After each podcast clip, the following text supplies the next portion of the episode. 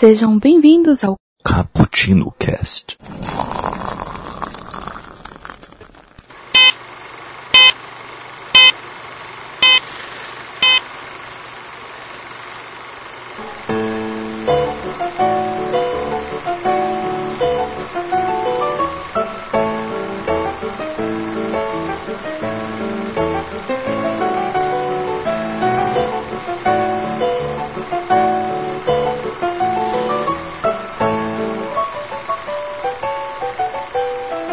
Galera que curte um cappuccino, aqui quem tá falando é o Iago e sim eu roubei a entrada do Mike porque ele sempre faz entradas muito boas.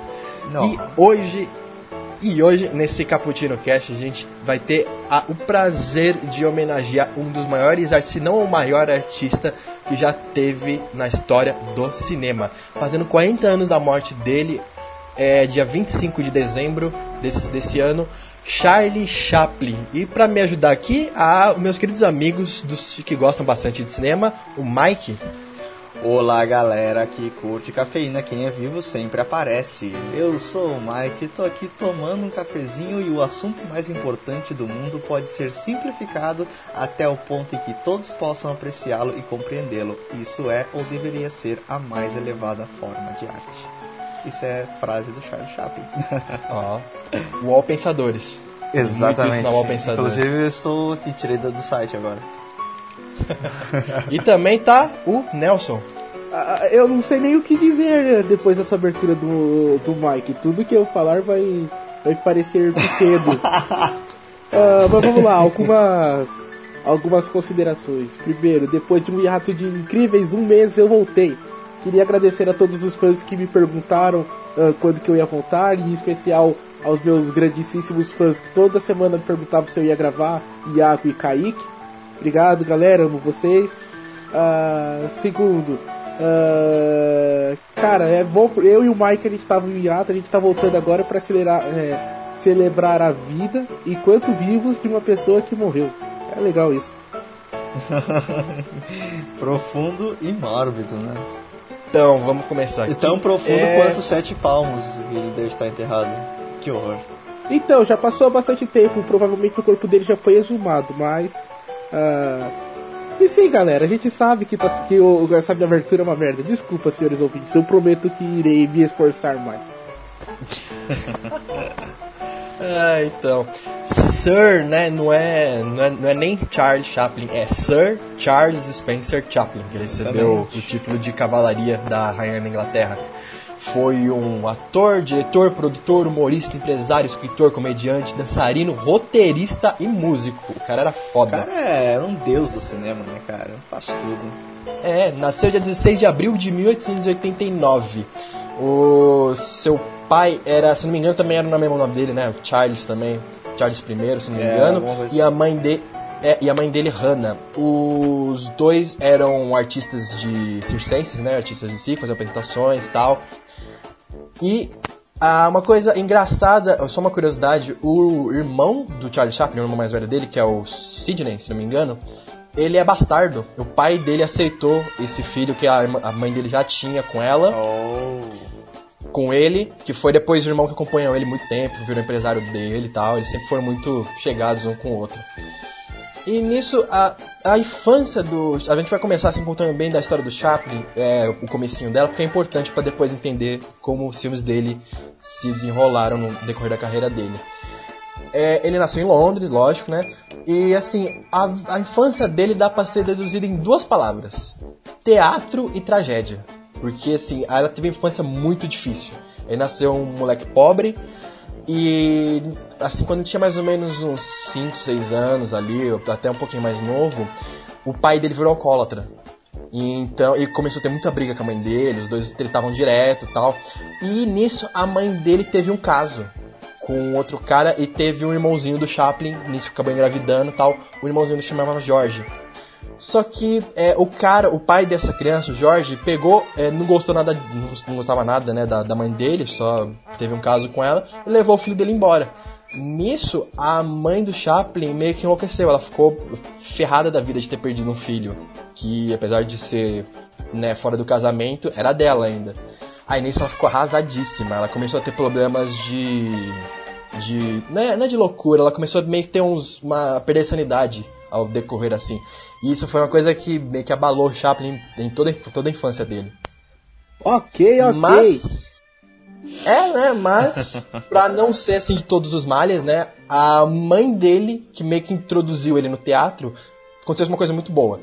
Numa da- uma das apresentações que a mãe dele tava fazendo, ela começou a perder a voz. Ela, tipo, meio ficou sem voz e o pessoal começou a vaiar. Ela teve um problema de laringe. É. Aí o Chaplin, puta preocupado com a mãe dele e tal, subiu no palco e começou a cantar. E, tipo, do nada, não era, não tinha nada a ver com o número que estavam fazendo. O pessoal achou aquilo tão inesperado e tão, e tão divertido, começou a aplaudir ele. E ele tinha mais ou menos 5 anos de idade nessa época. E começou a jogar- nome- dinheiro. Era, acho que era Honey Bee o nome da, da música que ele cantou lá. Foi um espetáculo, né, cara? Tipo, aquele público mais fanfarrão, mais grosseiro, assim, completamente cativado pela criança Chaplin. É, pelo carisma do, do pequeno Charles. E começou a tacar dinheiro pra ele, que era mais legal. É, tipo, ele pegava as moedinhas que o público dava pra ele, guardava no bolso e continuava cantando. E ficava lá, direto assim, cantando. Eu Hum. tenho uma pergunta. Ah. Pode falar? Ah, eu queria ter feito antes, mas você estava falando de uma forma tão bonita e nada disso tá na pauta, então eu, eu bato palmas para você, Iago. Ah, mas a pergunta é: se ele recebeu o título de Sir, ele não era americano? Não, ele era inglês, falei, nasceu na Inglaterra. É Olha inglês, cara. só, porque é interessante, né? Porque ele é um dos maiores ícones, se não for o maior ícone de Hollywood, e é inglês, olha aí. Uhum. Recebeu o título de Sir, tudo. É, é, mas depois a gente vai falar mais pra frente. Ele vai depois pros Estados Unidos, mas só que mais jovem. É, aí nisso, o, o que aconteceu? O pai do Chaplin meio que. Eu não lembro, ele, eu não lembro se ele sumiu ou se ele morreu agora. Me, me deu um branco, mas eu sei que ele. Eu acho que ele sumiu, Ele cara, sumiu, né? Foi comprar cigarro, não voltou mais tal. Aí a mãe dele já não tava muito bem da cabeça, começou a ter um surto. Ele morreu de cirrose no fígado, porque ele bebia muito. Ah, não, ele morreu, é verdade. Ele morreu de. Quando o Chaplin É. tinha 12 anos de idade. É, ele morreu porque ele era muito alcoólatra e, tipo, cirrose atacou forte. E perdeu o pai com 12 anos. Nisso, a mãe dele, que não estava muito bem da cabeça, começou a ter uns surtos muito piores. É, hora ela tava assando a cabeça, outra hora ela não tava. Tipo, ela ia e voltava, ia e voltava. Então ela várias vezes tinha sido internada e voltava para se apresentar. Ela era internada e voltava. Teve, chegou uma hora que ela teve realmente que ser internada e os filhos não podiam mais ficar com ela. E daí ele e o Sidney foram para um orfanato, ser criados num orfanato com outras mil crianças. Isso o Chaplin tinha uns 12 pra. Acho que. É, por aí, tipo uns 12, 13 anos. Como o irmão dele já era um pouquinho mais velho, é, lá pros 17, 18 anos ele se alistou na marinha. Então ele meio que deu uma afastada ali do Chaplin. Eles nunca pararam de se falar tal, mas ele meio que deu uma afastada porque ele queria tentar alguma coisa diferente, então, coisa na vida, né? Até pra ajudar o irmão. E nisso o Chaplin continuou se apresentando em vários outros teatros, porque o moleque ele era muito bom.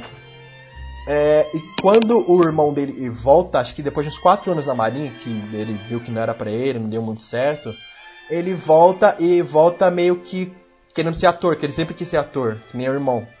E ele volta numa companhia muito famosa lá em Londres, que eu não me recordo agora o nome, mas era, era bem conhecida. E ele ficou enchendo o saco do maluco pra levar o Chaplin pra lá. Ficou enchendo o saco. Não, meu irmão tá não sei o que, não sei o que, e demorou acho que mais ou menos uns dois anos ele levar o Chaplin pra lá. O cara falou assim, tá bom, não sei o que, chamou o irmão dele pra lá. Nisso que ele chamou o Chaplin, ele virou a sensação número um do, daquela companhia de teatro. E o pessoal começou a aplaudir, virava é, noite lotada. O Chaplin virou uma sensação na, em Londres, é, mais ou menos no começo do século, século XX. É nisso ele teve uma. pediram para se apresentar em, é, nos Estados Unidos e lá em Nova York. E aí que foi o grande boom dele, que ele realmente iria cativar e iria conquistar toda a América. Quando ele foi se apresentar a primeira vez em Nova York, tinha um número dele que era muito interessante. Que o pessoal tava lá se apresentando, tava na peça de teatro, e tinha um bêbado na plateia que ficava incomodando todo mundo, ficava jogando garrafa pro chão, ficava molhando, fingia que ia cair, o pessoal pegava ele de volta tal. E todo mundo ficava todo mundo, todo mundo reclamando desse bêbado, não sei o que. Quando acabava o espetáculo, o, o bêbado se levantava, subia no palco, ele tirava a fantasia e era o Chaplin, era um dos atores lá atuando. E o pessoal não percebia porque ele era muito bom. Ele realmente fazia um bêbado, tipo, é, que todo mundo acreditava. E nossa, quando ele subia, revelava aquela ele e tal, o pessoal ia abaixo, aplaudia ele de pé, ovacionava, tacava flor nele.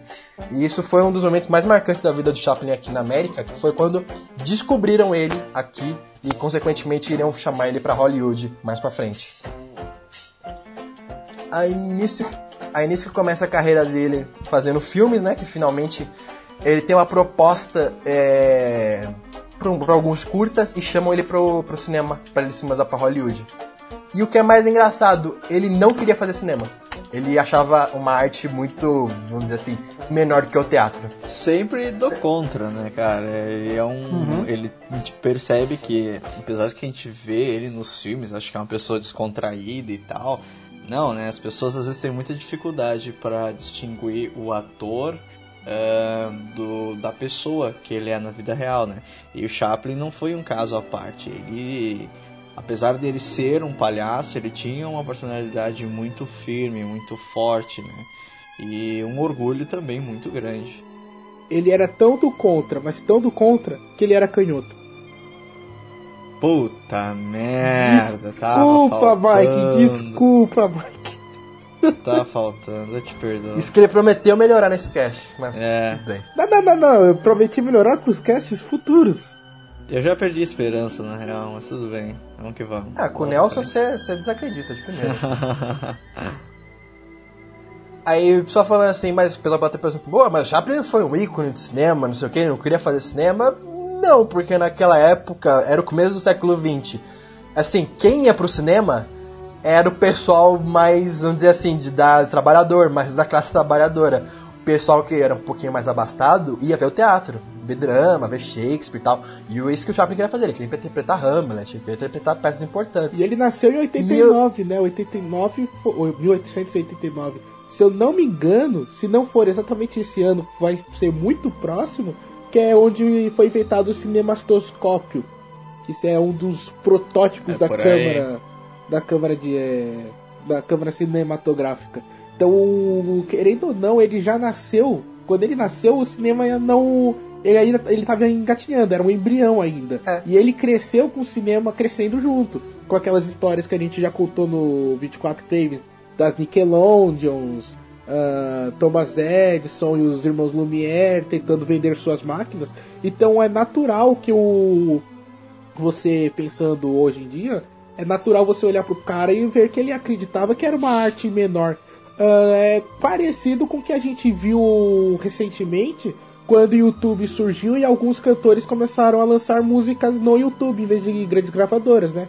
As pessoas olhavam e diziam, não, se o cara lançou no YouTube é que ele não tem qualidade, ele não tem ele não tem cacife para fazer é que... um disco de estúdio.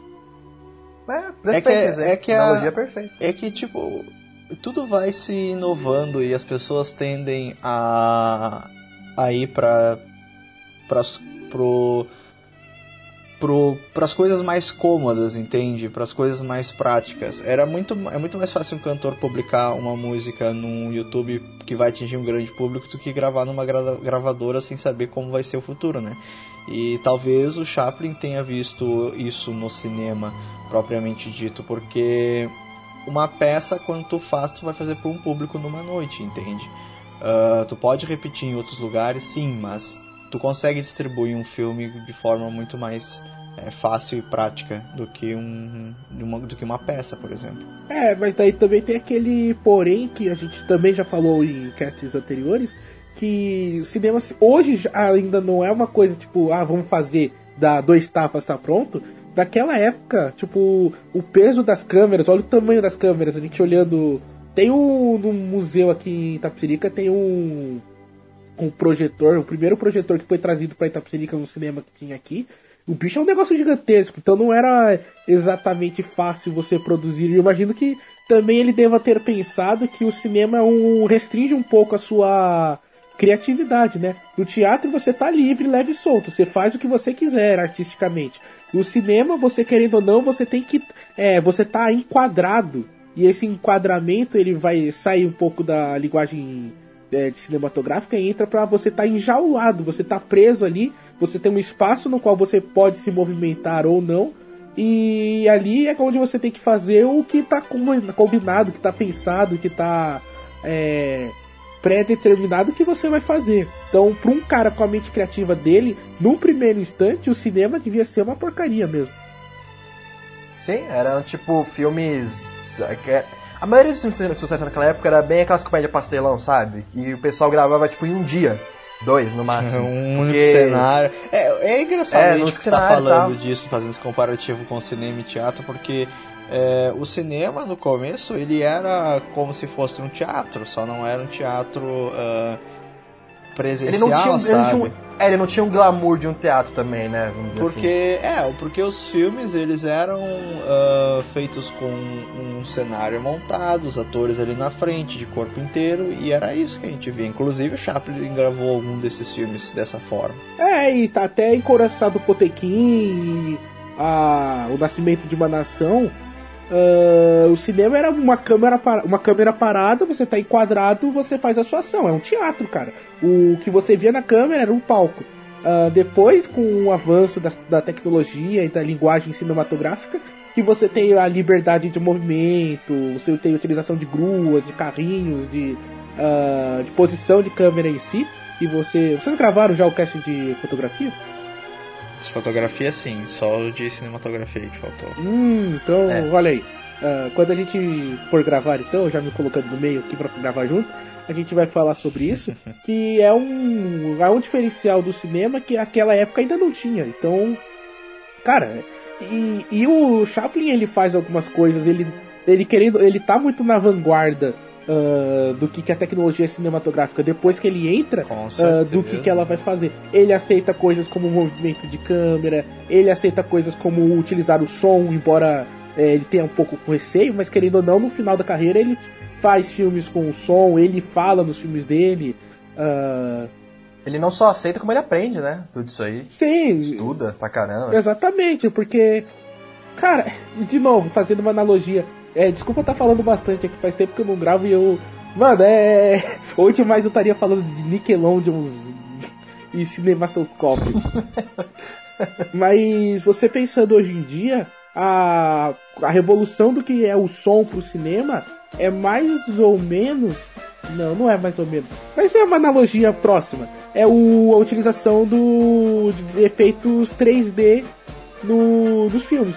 Tem gente que é uma porcaria. Imagino que na época que o som apareceu ele teve a ser uma porcaria também. Porque ator tinha voz ruim, porque a captação de som não devia ser tão potente como a nossa. Até como hoje em dia a gente tem filmes em 3D que são lamentáveis, a forma como são feitos, como são realizados essa, essa conversão. Mas pro cara que tem uma mente criativa, ávida, o Chaplin na época, hoje em dia utilizando 3D, a gente, eu posso citar, por exemplo, o Ang Lee, você utiliza ele como uma ferramenta criativa. E aí você vai embora, você cria em cima daquela nova ferramenta que você tem. Não sei se ficou claro. Aí se não ficou, azar dos ouvintes. Não, a gente entendeu. É, a gente entendeu, a gente entendeu. Aí, só continuando aqui rapidinho, que aí, agora sim a gente vai introduzir o Chaplin no cinema. Que foi com a, o estúdio Keystone que chegou pro Chaplin, viu que ele tava fazendo muito sucesso, muito sucesso mesmo, e chegou assim pra ele e falou assim: Ô meu menino, bora não sei o que, vim pro cinema, não sei o que. Aí o Chaplin né, ficou meio reluto, falou assim: Não, é teatro, não sei o que, não quero fazer comédia. Aí nisso oferecendo um contrato para ele de 125 do... 175 175 dólares por semana. O que a gente acha que não é muito, mas em 1912, época, mais ou menos, na época. Ó, o dólar Porra. hoje fechou em 3,30 alguma coisa. Vamos arredondar pra 3,5, tá? São 100 e... Vamos arredondar pra 150? Então... Não, não, não, não, não, não. Você ainda tem que contar os juros, tem que contar a inflação, um monte ah, de coisa. Então dá mais de uns Não, mas eu tô fazendo uma conversão rápida, é. cara. Tô, tô, fazendo uma conversão, uma conversão rápida. rápida é. pros dias de hoje? Uma conversão rápida daria acho que uns 3 mil por mês, uma coisa assim. É, mais do que eu recebo, olha aí. Olha aí, olha aí. É. Daria por aí uns, mais, uns, mais ou menos uns 3 mil por aí, conversão rápida. Se contar mais coisas, ele ainda ganha até mais. Então, assim, era um negócio lucrativo. Ele ganha mais do que ele estava ganhando no teatro, quase o dobro, até mais. Então, assim, beleza. Contou. Em 1912, ele é contratado pela Keystone. E é lá que ele é, é a, tem a primeira aparição do nosso querido e saudosíssimo vagabundo, né? O Carlitos, ou o personagem principal de Chaplin no cinema. A gente pode falar vagabundo ou é politicamente incorreto? Eu acho que como só estamos falando de um personagem, eu acho que não tem problema não. Tá, então. É o vagabundo Carlito. Como que é? Se a gente ficar no, se a gente ficar no cast morador de rua, vai ser foda. Não, mas ele, ele tem outra coisa. É o, é- é o adorável vagabundo? Ah, eu só chamava de vagabundo, acho que nunca chamei de adorável. Mas viu, Carlitos, é, todo mundo conhece, é o personagem do, do Chaplin. E uma, uma, curiosidade uma curiosidade legal, bacana, de quem, quem, não, quem não sabe, a primeira vez que o Carlitos aparece, ele não é o Carlitos que a gente conhece a primeira vez, o primeiro, primeiro curta que ele apareceu. Ele era um golpista, ele era um personagem que gostava de dar golpes em senhoras com dinheiro. e, tipo, ele era muito FDP no começo. Era comédia pastelão, mas ele não era ainda o que a gente conhece hoje em dia. Foi só no segundo filme que o Chaplin ficou meio, meio bravo com esse negócio do, do estúdio ficar mandando nele, com o diretor e tal. Que ele chegou no set de produção dele, pegou uma calça maior do que ele, pegou uns sapatos de palhaço gigante, uma cartola meio formada de coco e uma bengalinha e saiu do set ali com o bigodinho também. E saiu. E ele, ele meio que fundou o vagabundo, como a gente conhece assim, do nada, sério. Foi a criação dele. Ele não se inspirou em ninguém, não viu nada, ele simplesmente pegou e saiu andando. E todo mundo gostou tanto que ficou aquilo lá pra sempre, praticamente. Seria É, aí- Carlitos o maior ícone do cinema? Ah, acho que sim, Ah, sim, Podemos dizer que sim, Sim. Nelson. Porque ao lado dele nós que- temos grandes ícones também, como King Kong, Marilyn Monroe, o. Caraca, o Edward Cullen. São grandes ícones que estão sempre marcados no cinema quando a gente pensa nisso. E. Do- essa doeu um pouquinho, mas. Piada merda. Mas, mano, tipo, é engraçado. Tipo, é, o cara é realmente. O, você vê a. Tem aquela coisa de criação de personagem que fala que o, um personagem pra ser marcante a. Como que fala? Não é a sombra. É o perfil, não. O. Ah, fugiu o nome agora. Me ajudem, por favor, pelo amor de Deus. A silhueta Cara, do personagem tem que ser reconhecível. Você tem que olhar só a silhueta e saber que personagem que é. E é inacreditável Ah, que o, tá. o Carlitos, você vê a silhueta dele, você sabe que ele é o Carlitos e ele foi criado à moda, meu Deus. É tipo eu saindo pra uma festa. Coisa, uma coisa que eu acho que casou muito bem na técnica do Chaplin como ator é que ele não era um ator completo do cinema. E sim um ator talvez completo do teatro que trouxe é, grande parte de sua bagagem e extrapolou no cinema. Porque todos aqueles movimentos que ele faz em cena, todo o, Cara, o, a persona que ele constrói com o vagabundo ali é muito dos. ah, vem muito dos saltimbancos, entende? Que seriam mais ou menos personagens que têm é, estereotipos. é, estereotipos muito. muito exagerados, assim, muito gritantes, muito pessoais dele. Então o Chaplin trouxe muito desse gestual, do trabalho de corpo que ele faz com o vagabundo, é muito, é muito teatro, cara. Coisa que, que a gente vê de forma muito rasa em filmes daquela época, por isso que ele se destacou tanto, sabe? É, ele consegue ir ao chão com muita facilidade, se vocês repararem, e consegue se levantar também com muita facilidade. A E forma como ele anda né? também, é, né? Exatamente. Muito engraçado. E, E realmente é um personagem, é muito bom. é, e, e- e ele constrói tudo isso tipo, de uma forma muito natural, entende? Isso que ele faz é, é tanto teatro quanto cinema. E funcionou muito bem no cinema, pra ele, né? E é engraçado, né? Porque quando você pensa em, em atuações teatrais, você pensa em atuações exageradas, exacerbadas, aquele overacting gestual, sabe? O cara, eu estou nervoso, então vou levantar as minhas duas mãos para o céu. Ou eu estou triste, então vou ficar batendo as minhas mãos, assim, tipo, ah, que saco, sabe? E isso muitas vezes é visto como é, descrédito ou como falta de, de recurso do, do ator. Mas, tipo, ele utiliza essas coisas de uma forma tão magistral, né? E. Ah, você, você, você foi fantástico agora, Nelson. É- Isso é verdade. Muita gente critica o overacting, mas é quem não sabe fazer. Que o Chaplin fazia um overacting na comédia e funcionava maravilhosamente, cara. Isso é verdade. Então, que daí é aquela coisa, cara. O, o- ele criou o personagem, então ele, ele entendia o personagem mais do que ninguém. a, a psique do personagem, os trejeitos dos personagens, ela é exagerada, então ele, ele podia exagerar, fazer essa performance teatral.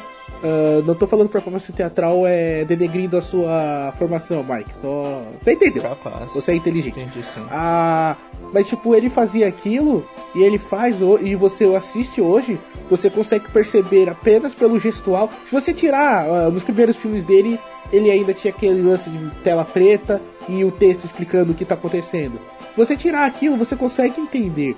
É, sem som, sem nada, sem texto, você consegue entender o que, que, que, que ele tá querendo passar, o que, que ele tá sentindo o personagem apenas com a atuação.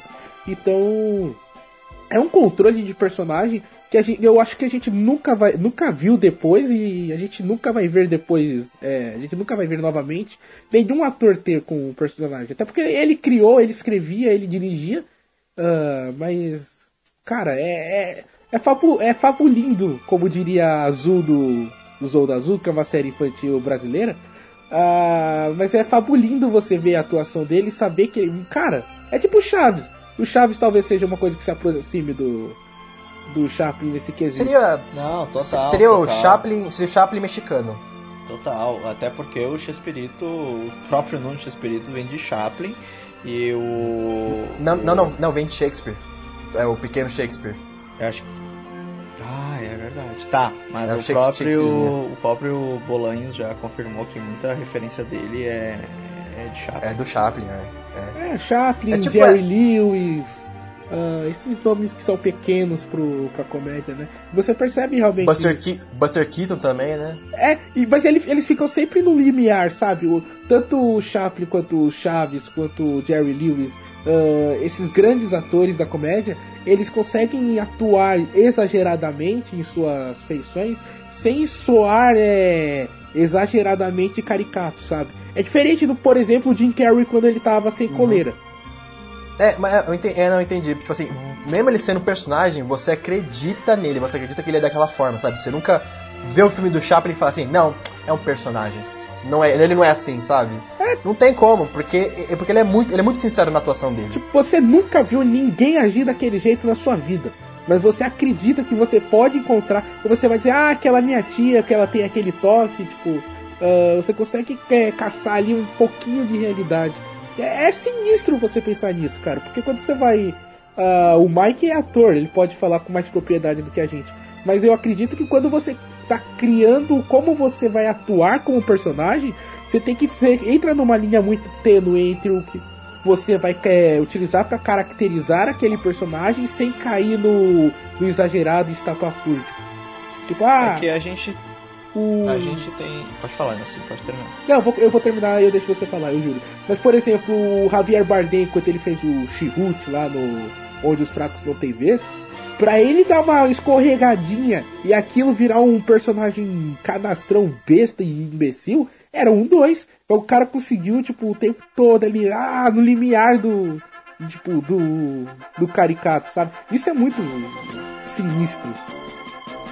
Ah, é que eu, eu não, não tenho uma informação exata de como o Chaplin estudou teatro, porque nós temos muitos é, teóricos é, do teatro, né? Provavelmente ele deve ter pego alguma coisa próxima de Stanislavski para fazer essa ter uma metodologia na hora de construção de personagem, né? Ter um embasamento, né? É, ou talvez não também, talvez ele teve de ter puxado isso da mãe dele e ter construído esse, esse, esse, esse, esse dom, né? Essa técnica. Só, só te ajudando, Mike, rapidinho. Eu vi um documentário que o, o teatro que o Chaplin se apresentava quando ele era criança, que acho que foi a maior referência que ele teve de atuação, ele era um teatro multifacetário. Então, é tipo assim, ele era uma atração. Tipo assim, tinha palhaço, tinha musical, tinha Aham. drama, tinha apresentação de, sei lá, malabarismo.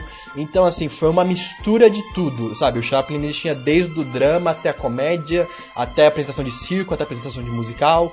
E muita coisa, assim, é um conceito comum todo mundo que já estudou a história do Chaplin, de que muito vem do carisma dele, de tipo assim, ele criou uma coisa em todas as referências, sabe? Até, até porque mais ou menos Stanislavski, essas coisas, os mais conhecidos da técnica de teatro, vieram em 1910, 1914, por aí. Sim, sim. Isso já era, já era- o Chaplin já atuava até antes disso. Então o Chaplin ensinou eles. Opa. é, então, ele tinha muita referência de, de teatro clássico, né? Que é aquele mais o gregoriano, essas coisas que tinha na peça dele, como tinha também dos mais circenses. Então é muito uma mistura de muito, muitas coisas que ele fez. Cara, a gente já tá falando, a gente já entrou no- na porradaria de cinema, né? Ou a gente ainda tá na biografia do cara? Eu acho que. Eu não sei o que, que vocês acham. Podemos já falar do cinema? Eu Ah, acho que. A gente já tá no, a gente já tá no cinema, né? É, ah, eu então acho- deixa eu, Pode, pode deixa eu introduzir. Manda bala. É, não, você será que eu introduzo já o primeiro filme? Acho que é importante a gente falar do primeiro filme que ele que ele dirigiu. É, tem aqui o tem o imigrante, não, ah, Vida de cachorro. A gente pode a gente pode que direto pro, pro garoto, né? Que acho que é o mais conhecido dele, que vai começar a avalanche de filmes mais conhecidos do Chaplin. E aí a gente prova que no Garoto, o Chaplin, além de ser um grande ator, também era um grande diretor. Porque puta que pariu, aquela cena quando pegam o, o gurizão Ah, aquele, menino. põe dentro do, da carroça e aquele guri com os braços estendidos chamando por favor, Uhum. por favor. Puta que pariu, cara. Aquilo, Uhum. aquilo arregaça, cara. Aí eu vou precisar um pouco da paciência dos senhores, porque ah, quando eu assisti bastante Chaplin foi de uma coleção de DVDs que meu pai pegou. Ah, então, Da Folha? acho que foi, cara. Eu não vou te confirmar. Ah, puta. Ah, por quê? Porque a minha prima tinha assistido também por causa dessa coleção da Folha, acho que eram uns 20 volumes, assim, é muito bom. Então, e eu não lembro exatamente qual filme é qual. Então, tipo, ah, o garoto. Hum, um garoto. A gente te ajuda, a gente te ajuda, Então, o, pode deixar, o garoto é o que ele tem um menininho, que ele ajuda o menininho, que o menininho é de rua e tal. Isso, isso. Isso, esse mesmo, esse mesmo. Tá, então beleza, a gente tá falando da mesma língua. Que Daí de vez em quando eu vou ter que perguntar. O circo é aquele que ele se apaixonou pela bailarina, blá blá blá blá blá. É, é, tem, tem nosso com o leão, que ele sobe na corda bamba e tal, mas é, é, a gente te ajuda, relaxa. Tá bom, o garoto foi uma- um dos primeiros dele como diretor. Foi, foi, o- foi. Não foi um dos primeiros, mas foi um dos mais importantes na carreira dele. Porque isso é uma coisa engraçada. O Chaplin ele sempre mudava de estúdio pra estúdio. E o que ele sempre prezava, assim, o que mais chamou a atenção dele no último estúdio que ele teve foi da Mutual. Último não, desculpa. O, um dos mais importantes que ele teve, além do dinheiro, lógico que ele tava ganhando já mil dólares por, por semana, que isso era um absurdo pra qualquer ator naquela época. Ele já era um puta nome conhecido internacionalmente ele prezava pela liberdade criativa nos filmes dele. Então, quando ele começou a dirigir, a escrever e tal, ele sempre prezava pela liberdade nos filmes dele. E a Mutual começou a dar essa liberdade pra ele fazer, no, fazer nos filmes dele. E até, até deu um estúdio pra ele. Ela fez assim, olha, esse estúdio aqui da, da nosso é pra você, pode fazer o que você quiser com ele. E deu uma puta liberdade pra ele. Foi daí que teve eh, alguns curtas que ele fez pra, pro estúdio, depois começou a dirigir os os próprios filmes dele. Que nem ele fez um, um Dia de Cão lá com ele, acho que esse é o nome, não lembro, lembro bem. É, fez alguns outros filmes e ele fez O Garoto, que foi altamente influenciado por um dos casamentos que ele teve, mas depois a gente fala isso nas polêmicas. Cara, é sinistro, né? Porque o cara, além de ser o ator que a gente tá falando, ele é um puta diretor, ele roteirizava, ele produzia. Roteirista, produtor, tudo. Ah, é verdade, ele produzia também, ele, paga- ele tirava do bolso dele pra produzir as produções. E não importava o gasto ou o tempo que tinha que fazer, ele fazia no que tinha, no, no que ficava bom. Ele é virtualmente o Mike. Tu, vocês gostam de de Família Adams? Sim, é. Opa, é, demais. Pera, calma, pera, uma pergunta difícil. É, eu gosto de Família Adams, nunca parei pra pensar nisso. Eu acho bem Da perturbador. década de 60, que teve, depois teve um remake, mas da década de 60 era muito bom. porque o Fester foi quem faz o Fester nesse filme, o tio Chico, pros brasileirados, é o Jack Coogan que fez o garoto. Oh, Nossa! Acho que eu não assisti o de 60. Eu nem sabia que tinha de 60, pra falar a verdade. Perdão. Porra, Nelson. Desculpa o vacilo. Mike, Mike, sério, você explodiu minha cabeça agora. Puta que pariu. Desce. É, mas é, é verdade, cara. O tio Chico é o Eu carequinha. estou indi... É. é. o carequinha. Eu estou indignado de saber que o garoto é o tio Chico, cara. Que foda. Pra você ver. E só falando, né, do garoto, né, pra, pra que a gente já entrou nele.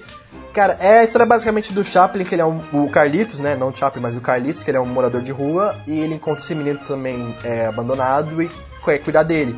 Só que daí ele tá sempre sendo perseguido pelo. Pelo. pelo os caras do orfanato lá, pelo serviço social, alguma coisa assim, lembro qual que é o nome dos caras lá. Pelos caras que trabalham Cara, muito eu- próximo de mim hoje em dia. É, tipo o pessoal do Nelson, que pega a pessoa da rua forçadamente pra pôr na escola, zoeira. É, exatamente. A gente pega com uma coleira e enfia eles dentro da. Mesmo eles não querendo, força, não, você tem que vir com a gente. É isso que Nelson faz hoje em dia. Tá louco, mano. É crime. Caralho. Mas, cara, que é o Garoto, pra quem não viu, é um, é um filme lindo, lindíssimo. Ele tem tantos momentos de comédia muito bom, como dramas pesadíssimos e muito bem escritos, sabe? A cena dele alimentando o garoto é tão bonita, tão singela.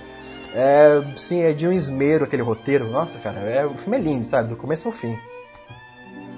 Acho que a beleza nesse caso da direção dele é simplesmente a pureza com que ele dirigia, né, o Mike? Porque hoje em dia, vamos lá, sei lá, vamos pensar em um filme recente que todo mundo tem assistido aqui. A Mulher Maravilha. Dos três assistiram Mulher Maravilha, certo? Puta, me fazer, vai mesmo comparar Mulher Maravilha com Chaplin, cara.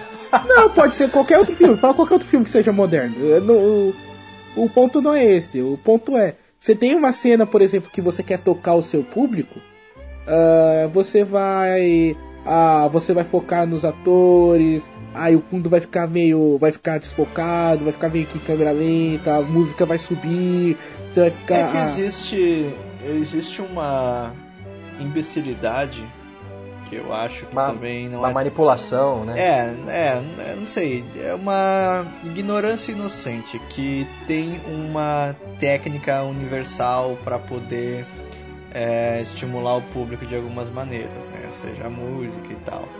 Mas tem um tem um truque do cinema que eu não me recordo o nome agora, que se tu filmar um ator é, tendo uma reação a algo, depois tu corta a cena e mostra uma coisa, e tu faz a mesma coisa, o mesmo ator tendo reação a algo, só que tu põe outra cena no lugar. Tipo, ele vai ter reações diferentes ali, independente do corte que vai ter, entende? Não sei se vocês estão me entendendo- me entendendo. É, É mais ou menos um, o truque da edição. É, exatamente. É, a cena que corta muda o, a expressão daquele ator, muda como aquele ator tá, tá vendo aquilo, entende? Então, é o que eu quero dizer é que existe o cinema, ele é ele é multifórmulas, entende? O problema é que as pessoas gostam de de de focar num padrão. Por isso que a gente vê muito filme parecido, muito filme igual, muito filme de terror é, idêntico, sabe? Que tem tipo uma estrutura narrativa Beleza, muito parecida. perfeito, Mike. Perfeito, perfeito, perfeito, perfeito. É justamente esse o meu ponto. Porque, como tava um cinema muito cru, você tem um, um diretor que tá fazendo gravações muito cruas, muito sem, tipo, ah, eu vou colocar uma luz ah, nessa posição porque vai invocar a memória, o, o imaginário coletivo, e as pessoas vão se lembrar do quadro tal, que é um quadro que remete a dor e tristeza, e, e porra nenhuma, ele gravava lá, ele, ele gravava com. Ele gravava. Mano, é muito, parece ser muito puro a gravação dele. Essa cena que o Iaco tá falando do, dele alimentando o molequinho lá, cara, é, é muito bonita e é muito simples, velho. E, tipo, acho que talvez isso seja o, o grande diferencial dele. Exatamente, exatamente. Uma, uma curiosidade também, que é uma curiosidade na verdade triste, né? É, o Chaplin ele fez esse filme justamente porque ele perdeu um filho nessa época. Então é extremamente. Não, não posso dizer autobiográfico, mas extremamente referente à vida dele. Então você percebe realmente o quanto esse filme é tocante, que o roteiro dele é muito, além de ser muito simplório, é muito verdadeiro. Então acho que isso também é uma das coisas que engrandece o filme. Cara, é. Quando você grava. Quando você faz alguma coisa que você faz com. Você bota o coração ali, tipo, pra, pro negócio ficar ruim, só se você for o Josh Trank. o Michael Bay também.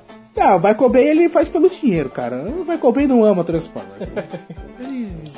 E a gente tem. E só pra destacar uma das cenas mais. Assim, mais bem coreografadas, mais bem tudo, sei lá, do cinema. Que é assim, o filme do Chaplin era coreografia, sabe? Tinha uma coreografia excepcional. Aquela cena que ele tá no telhado, que acho que é a última cena que ele tá. Ele vai perseguir o pessoal na caminhonete, que ele tá com o menininho já, ele consegue recuperar o menino e dá um abraço nele depois no final, e os dois choram. Você chora também na, no, no sofá. Caralho, que bonito, não sei o. Demais, né? É. É muito bonito, cara. Você vê no rosto dele. Quando ele abraça o menino, você, cara, ele, ele tá abraçando o filho que ele não teve, cara. Que bonito, sabe, a atuação desse, desse filho da mãe nesse filme. Eu gostei da nisso, sua acelerada ah, pra narrar, você narrou como o filme dá uma aceleradinha nessa parte também, né? Fica tipo meio que flash forward. E você foi falando meio rápido também. Aí você chorou também. Ficou muito bom. Isso, isso, é uma, isso é uma coisa legal também de falar que os filmes do Chaplin tinham um flash forward rapidinho. Tipo, tinha algumas cenas que, ele, que eles gravavam em, em, tipo, tempo normal. Aí depois eles faziam um flash forwardzinho, assim, no, na, na hora da, da edição do filme. E ficava, ficava muito bom, cara. Você nem percebia. Era bem legal. É, tem aquela coisa, né? Aí- Tipo, qualquer coisa em flash forward ou é, de trás pra frente fica engraçado. Menos os álbuns da Xuxa, que ficam demoníacos.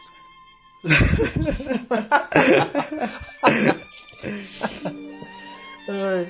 Aí tá, nisso depois, aí, o, o- depois o garoto passou em várias, vários países, né, no mundo, ficou famosíssimo. Nisso o Chaplin já tava com status de é, astro internacional. Ele fez sucesso na Europa, fez sucesso em alguns países da Ásia, fez sucesso, é, fez sucesso em alguns países da América do Sul também quando passou. E cara, o Chaplin tava arrebentando nessa época.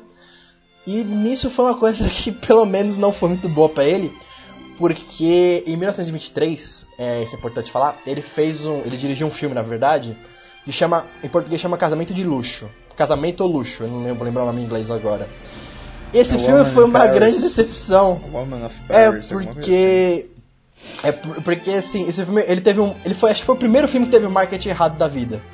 Tipo a gente que hoje em dia tem uns marketing muito errado pra alguns filmes, Mãe! esse foi o que teve um marketing muito errado. Opa, desculpa, eu É, isso mesmo. Porque esse filme Casamento Luxo, ele não é um filme de comédia, ele é muito mais um filme de drama. Só que o Chaplin dirigiu ele e escreveu também. Ele não atuou nesse filme, ele faz tipo meio que uma ponta. E o pessoal Sim. ia no, e, tipo assim, no cartaz dele tinha um negócio gigante. Charlie Chaplin, Casamento Luxo, não sei o que. E todo mundo ia ver o filme pensando, porra, é uma comédia pastelão. É aquela coisa, né, cara? Tu vai comprar a Guerra dos Tronos, tu compra o George R. R. Martin, né? É, tipo isso, sabe? Então, assim, o pessoal foi ver o filme pensando, pô, vou ver uma comédia, vou ver o Carlitos. E não, não tinha ele, ele, tinha- ele aparecia em uma cena do filme e o filme era um drama. E assim, o filme não é ruim, eu depois assisti depois de um tempo, só pra ver como é que era, o filme não é ruim, o filme até que é bom. Só que o pessoal vaiou, foi um fracasso de bilheteria tal.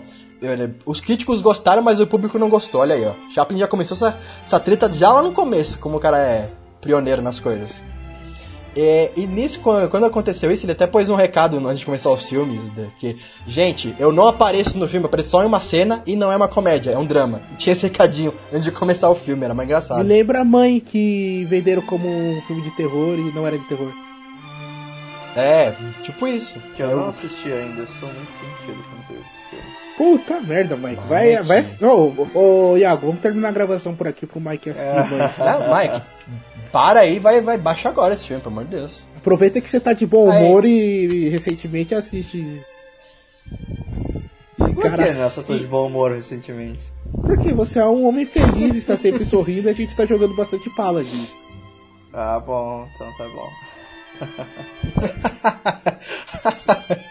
Por que É, você achou grupo que fosse WhatsApp, alguma grupo alfinetada de- gratuita? Grupo de WhatsApp. Não, não, não, só fiquei curioso mesmo. Ah, tá. Ai, ai, bastidores de grupo WhatsApp. Sempre bom.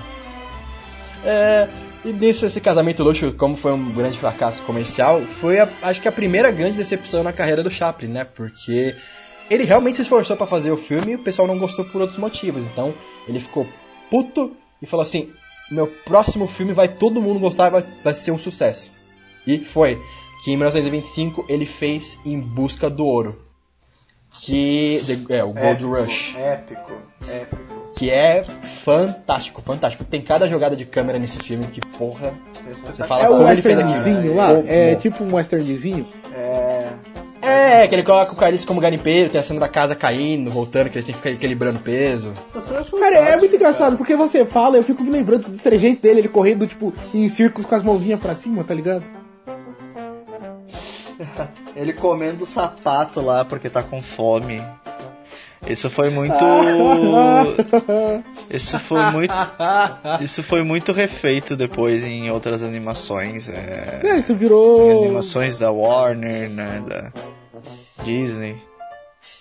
Tem inclusive Pica-pau, uma né, cena cara? que é, é a mais famosa. Ali, Pica-pau. Pica-pau, pode crer. A acho que todo desenho, depois que veio depois do filme do Chaplin, usou a cena da casa caindo e voltando, e esse nem que equilibrar, sabe? Aham. Que é, é muito engraçada, é muito engraçada mesmo. O cara. A parte. que ele ia pegar alguma coisa, não sei o que, ele escorregava e dava cambalhota e parava do outro lado com o maluco, aí voltando, aí o maluco jogava ele pro outro lado depois. Ele A dava fisicalidade caía, caía outra coisa, ele voltou. Mano.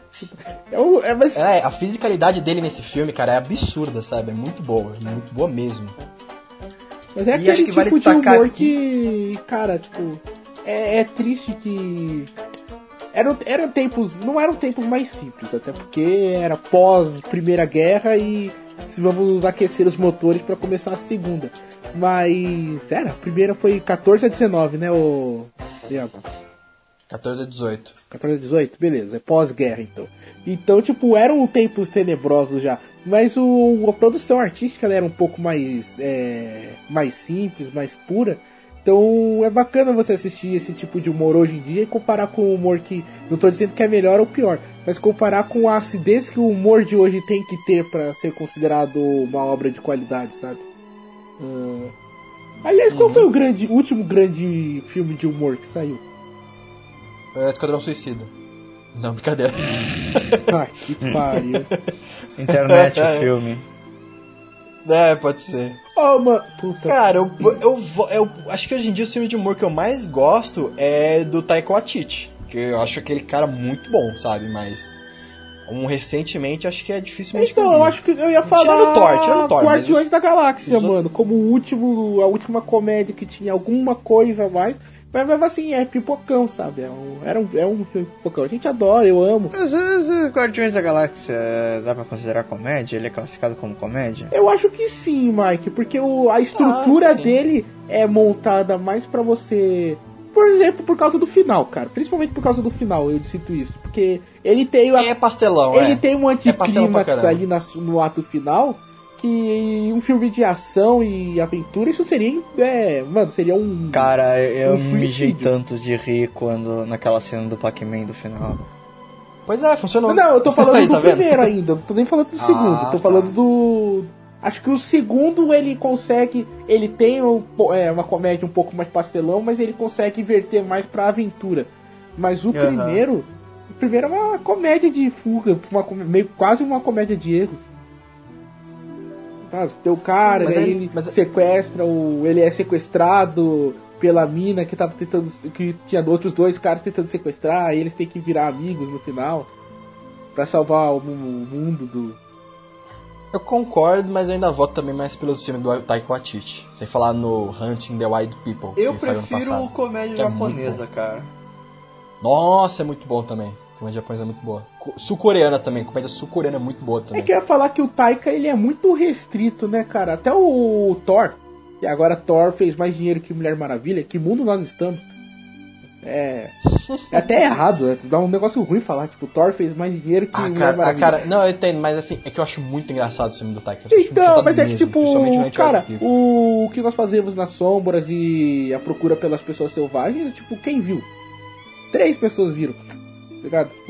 Ah, pois é, né? Ele, ele, ele... É, pois é, eles dão uma diferenciada. O o filme do Chaplin também era pipocão naquela época. Mas era um pipocão puta bem feito. Então, né? Então, exatamente, tipo, ali, ele era o ápice na época dele. Hoje em dia a gente não tem o humor, o terror também. O terror, é que o terror, de vez em quando, ele dá um. Tipo, mamãe tô aqui, sabe? Mas. acho que comédia faz tempo que não tem uma comédia assim, tipo, mano, saiu esse filme de comédia, tem que assistir porque esse- filme, como o filme é. Ele é artisticamente impa- impactante. Acho, dá pra citar então, cara, puta, seria, sei lá, Monty Python, no máximo, porque eles, eles inovaram pra caramba também na comédia, mas foi Então, é, deles. culturalmente é. Monty Python é um gigante. Concordo com você, concordo com Monty Python. Ah, Cara, que daí depois. Vai, o máximo, eu vou dizer e vocês vão me xingar. mas acho que foi culturalmente o mais importante depois disso foi Jackass. Pode ser culturalmente, não falando não na qualidade. Não, não na qualidade, longe da qualidade, mas É. tipo, de ser um marco pra geração, ah, pra nossa geração, quando a gente era novo e tava passando MTV, que Jackass, mano. Jackass era o. Mas Jackass não. É que É porque é, é, muito porque anos fácil 2000 tu comparar. Não, é muito, é muito fácil tu pegar um, um Jackass da vida e comparar com alguma coisa, com algum programa, algum talk show, tipo Jô Soares, por exemplo. Porque Jackass Uhum. não é ficção, entende? O que Chaplin fazia era ficção. ah, American Pie, então, Mike. Talvez. Aí sim. Aí sim. É que no começo dos anos 2000 a gente sofreu muito porque a gente caiu nas nossas de sátira, né? Então era tipo, era sátira, sátira, sátira. Não era nada original, eu só pegava um filme que já tinha e fazia uma, uma, uma comédia em cima dele. Cara, Era isso foda. é muito triste. E o pior é que lança a comédia a, a roda, metralhadora. Você, tipo, toda semana estreia pelo menos umas quatro comédias diferentes e uns dois filmes de terror de espírito. E. Mano, dá pra, dá pra contar nos dedos do, da mão direita do Lula o quantos são bons. Mas, cara, deixa eu voltar aqui que eu queria falar um negócio que você, eu, eu me perdi nesse, nesse negócio que você tava falando aí do É Silvio. que eu tô aqui pra atrapalhar É. a gravação, você sabe, né? Ah, tudo bem. Eu só tô esperando você cair. Filha da mãe. No Em Busca do Ouro, eu só queria destacar uma cena que acho que é a mais famosa, mais emblemática de todas, que é a dança dele com os pãezinhos. Não sei se o Mike. Ah, eu acho que não vai lembrar, mas o Mike vai. Fantástico. A fantástico. dança dele com os pãezinhos é foda demais. E ele fez aquilo no improviso. Vai tomar no cu, ele fez no improviso aquela merda. Não, Cara, pra quem é é que- foda. Quem nunca assistiu é simplesmente que ele pega assim dois garfos, mete ali nos pãezinhos, ele põe meio que no queixo dele assim, lá, meio que na, no pescoço assim, e fica fazendo como se fossem dois pés, e fica dançando conforme a música vai passando, ele vai dançando. Cara, essa é uma coisa tão simples, mas ela é tão genial, mas ela é tão genial assim, é com depois lá com a cena que eles estão fazendo, e ao mesmo tempo ela é engraçada, porque ele vai acompanhando o ritmozinho da música e realmente parecem dois pães, dois, dois pés dançando. Ah, então Cara, já passou é- é da foda. época que ele, ele já aceitou a música no filme dele, né? Não, música sempre teve Primeiro. filmes, o que não tinha na fala. Sempre teve, É. dele nunca teve um que era 100% mudo. Só tinha um pianinho Não, lá. sempre Não. teve pianinho, né, cara? Tem que ter. Não, sempre. Tanto que tinha orquestra no, dentro dos cinemas pra tocar durante o filme. Então, a minha pergunta era isso, tipo, ele não gravou já com música. É, exatamente. Ele tinha o, tinha o pianista lá. Não, não, não, não, não, não, não. No Corrida do Ouro, ele compôs a música e deu pra orquestra tocar na hora de- da exibição. Por isso que sincronizava tão bem, porque ele fez a cena e depois ele escreveu a música. Entendeu? Cara Porque era eu sei que- ainda. Sim, sim. Mano, o cara era sinistro, mano. Ele era. Também era carpinteiro, era astrólogo, era químico nuclear. ele era agente secreto, ele era tudo. e ainda era cartomante. O primeiro filme. É, o primeiro filme que a gente vai falar também, mas que depois ele introduziu a música, foi o Luz da Cidade. Mas depois a gente vai falar, tem mais um antes dele. E é isso, assim, o Corrida, o Corrida do Ouro foi um sucesso gigantesco. Todo mundo aplaudia de pé esse filme, sabe? Inclusive a cena da dança do- dos pães passava duas vezes. Passava uma vez antes da exibição do filme e passava de novo depois durante o filme. de Tão famosa que ela ficou. Muito bom. Caraca, que sinistra. Essa daí eu não sabia, não. E de... É sério, o pessoal pediu. De o coração, pessoal aplaudia a primeira vez e aplaudia de cena. novo. Pô, que, Pô, pega no YouTube só, é, é muito foda essa que cena. tristeza.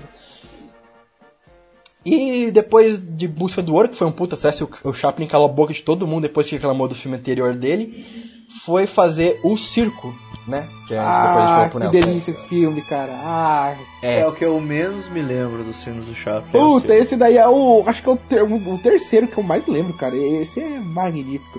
É uma linda história de Só que- amor. Só que esse também foi o filme mais conturbado dele, dele fazer, sabia, né? Porque foi, foi um desastre fazer esse filme. Foi quase um apocalipse final, assim. É claro, tem um monte Sabe, de tá na bicho naquela dele. porcaria e os caras fazendo pirueta pra dar merda é um dois. Não- não, não só por causa disso, né? Porque na época ele tava passando pelo divórcio mais difícil da vida dele, que daqui a pouco a gente vai entrar nas polêmicas. E também te, o, o- atrasou muitas filmagens, teve uma. o- pegou fogo no set uma vez, destruiu completamente o set, eles tiveram que pausar, remontar tudo, custou o dobro do que era pra custar o filme. O Chaplin, mais uma vez, mais pioneiro em outra coisa que seria problemas de gravação, problemas de estúdio nos filmes. E Isso em 1928. é engraçado, né, mano? Naquela época, geralmente o filme queimava depois de ser lançado. Ah, nessa. E hoje É. em dia nós temos Mas, um assim- fenômeno ainda mais assustador que é pessoas que queimam um filme antes mesmo deles existirem. Ai, nossa, que ruim. Que ruim. Nossa senhora. Foi muito ruim. Ai, mas ah, enfim. o- desculpa, é que eu tô muito tempo sem gravar. O circo, cara, também é outro puta sucesso do Chaplin. Tem cenas memoráveis, uma que ele fica tra- trancado na jaula do leão. Que é foda demais essa cena, cara. Eu não sei como ele gravou aquela cena até hoje. Eu fico me perguntando, que ela é muito bem feita, muito bem ensaiada. É, outra cena que ele. que ele anda na corda bamba também, que acho que ficou a mais famosa também desse filme. Que é. Ele faz meio que malabares na corda bamba. Ele aproveitando tudo que ele aprendeu no- na infância dele, já, ele convivia com artistas circenses. É daí que Cara, vem é aquela famosa muito bom. música clássica da MPB, que é o Bêbado e o Equilibrista. Não, mentira, não sei se é daí. Ah tá, você ia explodir minha cabeça de novo. Falar, caralho, o cara se no Chaplin pra fazer essa música. Eu pensei a mesma coisa. Aí depois do circo também foi um outro, puta, apesar de ser um dos filmes mais difíceis do Chaplin fazer, né? Que demorou pra caramba, que ele ficou orgulhoso do resultado, mas foi assim, o processo de três, eu acho um, um ano, dois anos pra ele fazer, foi difícil. Mas pelo menos em 1931. Ah, ah não, a gente teve uma coisa muito importante, porque 1928 foi quando saiu o circo. E em 1927 aconteceria, uma coisa que mudaria pra sempre o cinema, que é o lançamento do Cantor de Jazz, que é o primeiro filme falado da história. E nisso o Chaplin adorava o Carlitos, o personagem que ele fez, o filme mudo, porque ele conseguiria se comunicar com todas as pessoas no mundo, sabe? Ele não precisaria falar com elas em inglês ou alguma coisa. O cinema mudo possibilitava de todas as pessoas entenderem o filme dele, como o Nelson já falou é, mais, mais cedo no cast, que tipo assim, mesmo você não entende, mesmo não falas, você entende pela atuação das pessoas. É, E- não existiria, não existia noção da legenda na época, né? É, então, aí nisso, quando o cantor de jazz veio, virou uma febre nos Estados Unidos, os famosos talkies, né, que ficavam conhecidos os filmes falados. E o Chaplin se recusou muito, muito a fazer o Carlitos falar, porque era a magia dele ser um filme mudo. E quando Tem a lenda o também Carlitos que falasse, diziam que ele achava a voz dele horrorosa. não sabia dessa, verdade? É, Ah, ele tem uma é voz verdade. Não é zoeira, não. galhofinha, É, né? eu. Oi? Ele tem uma voz meio galhofinha. É, Então, normal. justamente, ele, se eu não me engano, o artista ele lida com isso também, né, Mike? Um filme que você adora e eu acho razoável. O, Puta de um ator ele tá passando por essa transição e ele tem o problema de que a voz dele não é exatamente uma voz atraente. Se eu não me engano, o Chaplin Não, na problema também. realidade, não, na realidade o artista ele não quer se adaptar à nova era do cinema falado. Mas não é dito em nenhum momento que ele tem uma voz ruim ou não. O que é mostrado é como Hollywood é, foi brutal com atores que não tinham vozes boas, né? Uhum. Um exemplo, um exemplo disso, acho que um filme melhor que eu podia citar é Cantando na Chuva, clássico. Excelente, Singing in the Rain. Que também é um filme que fala sobre a transição do cinema mudo pro cinema falado e tinha uma atriz lá que não tinha voz muito boa. E ninguém queria ela dentro dos filmes. É muito engraçado. Aí, nisso, mas assim, o Chaplin, ele tinha o feeling, ele sabia fazer filme e ele era muito foda. Então, ele arriscou mais um filme mudo que eu, sinceramente, empata comigo com o Grande Ditador de ser o meu filme favorito. Mas eu acho que é. Cara, eu não sei, eu não vou falar que é o melhor filme dele, mas é um dos que eu mais gosto, provavelmente. Ele só não, ele só não perde pra grande ele só não ganha de, de O Grande Ditador, que é a Luz da Cidade, que em 1931 quando ele lança esse filme. É, que eu pensei que é, você tava assim, é falando de belo. tempos modernos. Ah, Ah, não, tem é, o Tempos Modernos é depois ainda, mas Luz da Cidade. Que filme lindo! Eu assisti recentemente, né, para gravar o cast. É a história sobre o Carlitos, né, o vagabundo, ele se apaixona por uma florista cega. E Puta, eu vi esse daí, eu achei que eu não tinha visto. Nossa, caraca, é bom. Ô, seu animal. Aí ele tenta de tudo pra ajudar ela a recuperar a visão, né? Que tem um tratamento lá, tudo, que ele só precisa do dinheiro pra pagar pra ela. Cara, que filme bonito do cacete, cara. Como eu chorei no final desse filme. Nossa senhora. Olha, Olha esse aí, filme mano. foi muito tocante, cara. Muito tocante mesmo, muito sensível. E uma coisa que a gente não falou até agora é que os, Cha- os filmes do Chaplin, além de serem é, espetaculares por si só, eles tinham uma crítica social muito forte também, né? Sim, sim. Então, Cara, em ele- 1931, ele- ele, fazia um filme com uma, com uma cega, sabe? Uma personagem cega. Eu achei isso tão foda, tão foda. E vai vai é crescendo, muito né? pra Porque frente. no, o garoto ele cita muito o fato de que essas pessoas marginalizadas, por muito momentos, elas são invisíveis para a sociedade. Aí no. Esse daí tem algumas cenas que mostram, tipo.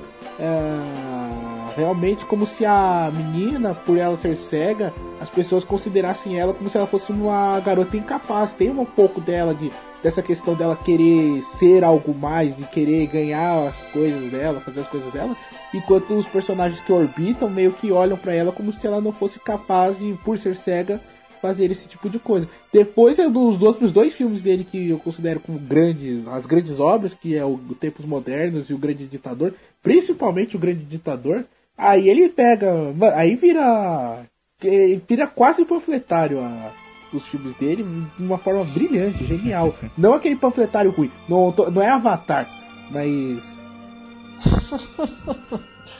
É, ele disse que quando sua voz fosse ouvida, que fosse que houvesse um sentido para ser ouvida, né? Por isso que ele faz aquele discurso longo no ditador. E cara, é. Puta, a gente vai chegar no ditador daqui a pouco. Eu vou guardar. Mas a, uma das cenas que eu também queria destacar no, no, no Luz da Cidade é a famosa cena da luta de boxe dele. Que deve ter dado um puta trampo pra coreografar aquilo lá. Que Que também levanta, é, bate, apanha, fica atrás do juiz. é referenciado É, bate. a exaustão também, né? Você tem referência dele de novo em Pica-Pau, você tem referência dele no Chaves em alguns momentos, você tem Perna longa dele- também. Ah, sim, tem filmes que não são comédias, mas tipo, você utiliza um pouco desse- dessa questão. Por exemplo, aquela questão do, do estilo Kung Fu bêbado, tá ligado? E você vê, por exemplo, daquela série, o Puri de Ferro da, da Netflix tem um pouco, ah, no Sherlock Holmes do Guy Ritchie você tem um pouco, que é o cara que tipo, ele tá um pouco alterado e ele vai lutar mesmo assim, e você tem toda uma. uma uma movimentação distinta do que é o normal, do que é usual em uma luta, pra causar humor. Tem uma cena que é sensacional no, quando ele tá lutando com o maluco. que é muito boa. Que ele vai lutar com o cara, aí tipo assim, o cara é muito mais forte que ele. Não, tipo assim, não o cara é grande, mas ele é boxeador profissional, ele sabe bater. ele pega. Aí o Chaplin fica atrás do juiz toda hora. Ele fica, onde o juiz vai, ele vai atrás, pro cara não conseguir acertar ele. Aí o, aí o juiz sai, ele, ele abaixa, o cara vai dar um soco, ele acerta o juiz. Aí o cara fica olhando pro juiz, ele dá um soco no cara. Cara, assim, a coreografia dessa luta, é, até hoje, ela é muito engraçada. É sério. meio os três é, patetas, né? É, só que, tipo assim, se você pensar no trampo que deu pra fazer aquele negócio, porque é uma luta mais ou menos de uns 3 a 5 minutos, vai, e é sem corte, não, não tem corte. Cara, foi um puta trabalho pra eles fazerem aquilo lá. E é muito bem coreografado. Puta, é era engraçado, sério. Sem falar também, acho que um dos momentos mais bonitos do cinema, que eu posso dar aqui, é quando ele re- encontra, reencontra a florista no final do filme. Ah, cara, que bonita aquela cena. Ele pergunta, é, como que é? You can see now? Aí ela responde, Yes, I can see now. Aí, tipo assim, ele só pega a flor assim, põe na boca e sobe a música. Puta, que, que filme foda. Cara, sério, o da Cidade é um filme maravilhoso. Quem não viu, merece, sério, uma das melhores. Acho que um dos melhores romances, melhores, uma das melhores comédias românticas da história do cinema, cara. É interessante a gente pensar em como os filmes do Chaplin foram, é, ao longo dos anos, servindo de inspiração para outros diretores, né? É, até mesmo Tarantino tem muita coisa de Chaplin nele. Então, é, como ele revolucionou ali dentro, né, do, da indústria e tal. É fantástico, cara, é fantástico. Você falou isso, dele, né? Mike. Na minha cabeça, não sei porquê. Não sei se vocês vão poder me ajudar, talvez não. Mas eu, na minha cabeça, quando você citou Tarantino, me veio aquela cena do Pulp Fiction que o, o Bruce Willis tem que salvar o, o Marcellus. Aí ele, tipo, ele vai pegar uma arma, aí a música começa. Aí ele olha pro lado e tem uma arma maior. A música faz de novo. Aí ele vai até que ele encontra a katana e ele vai salvar o cara. Não sei porquê, mas quando você falou Chaplin e Tarantino na mesma frase, foi essa a, a cena que me veio à cabeça. Muito bom. Muito boa essa cena, inclusive. Mas é incrível, é tipo um jogo de câmera completo e atuação. Talvez seja por isso, que é tipo. E é meio que um humor meio. aquele humor impossível, sabe? Humor meio é, pastelão. Porque, cara, se ele viu a primeira arma, é óbvio que ele viu a katana no final. Mas daí ele vai pegando assim e a música vai crescendo. Viu? Aí ele olha, assim, ele dá uma assustada, assim, pega uma arma maior e no final ele pega a katana. Uma curiosidade bem bacana do da cidade, a gente vai falar por tempos modernos, é que quem foi na pré-estreia desse filme foi nada mais nada menos que Albert Einstein. Foi na estreia desse filme, comentou o Chaplin, um abraço nele e tudo. Fantástico. E quando terminou a sessão, as luzes acenderam, o Albert Einstein estava chorando, feito uma criança na cadeira do cinema, falando que aquele tinha sido um dos filmes mais lindos que já viu na, na vida dele. Então, cara, que momento da história da humanidade. Charlie Chaplin e Albert Einstein no mesmo lugar conversando sobre cinema. É realmente um Que grande foda. momento da humanidade porque eram dois canhotos juntos. Não se vê isso todo dia. Ai, Nelson. Eu meu vou Deus. dar uma voadora no Nessa até o fim do podcast. Quem, quem, quem te chamou pro cast? Eu prometo que eu vou ficar quietinho até o final do cast. Ah, tá. Não, isso não é porque agora a gente vai falar do outro clássico dele aqui. É, nisso, ah, tempos modernos, da cidade com puta sucesso tal. O Chaplin ele tirou, um, tirou umas férias pra ir viajar e fez assim, uma, uma viagem ao redor do mundo tal. Foi, foi pra vários lugares, China, foi pra África do Sul tal. E uma das viagens ele acabou caindo na Índia, onde ele conheceu o Gandhi. Que eu também acho que é outro puta momento da história da humanidade, né? O Chaplin e o Gandhi conversando junto.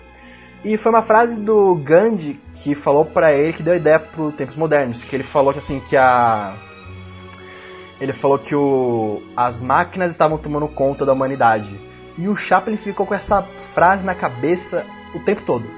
E quando ele voltou para os Estados Unidos depois das férias dele, ele tava naquele tempo, né? Pós 29, a grande depressão, tal, o pessoal lá desempregado.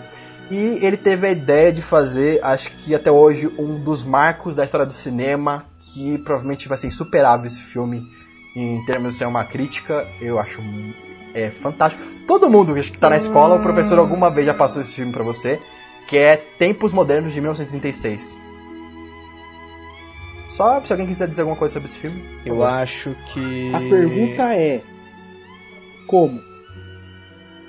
Como é que Como, ele né? faz? O cara era muito gênio.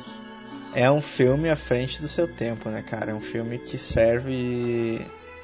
O discurso que ele provoca serve até hoje, né? Inclusive na faculdade ele é muito exibido ainda, porque o Chaplin ele realmente ele provoca o capitalismo, ele provoca essa questão das máquinas estarem tomando o lugar dos homens.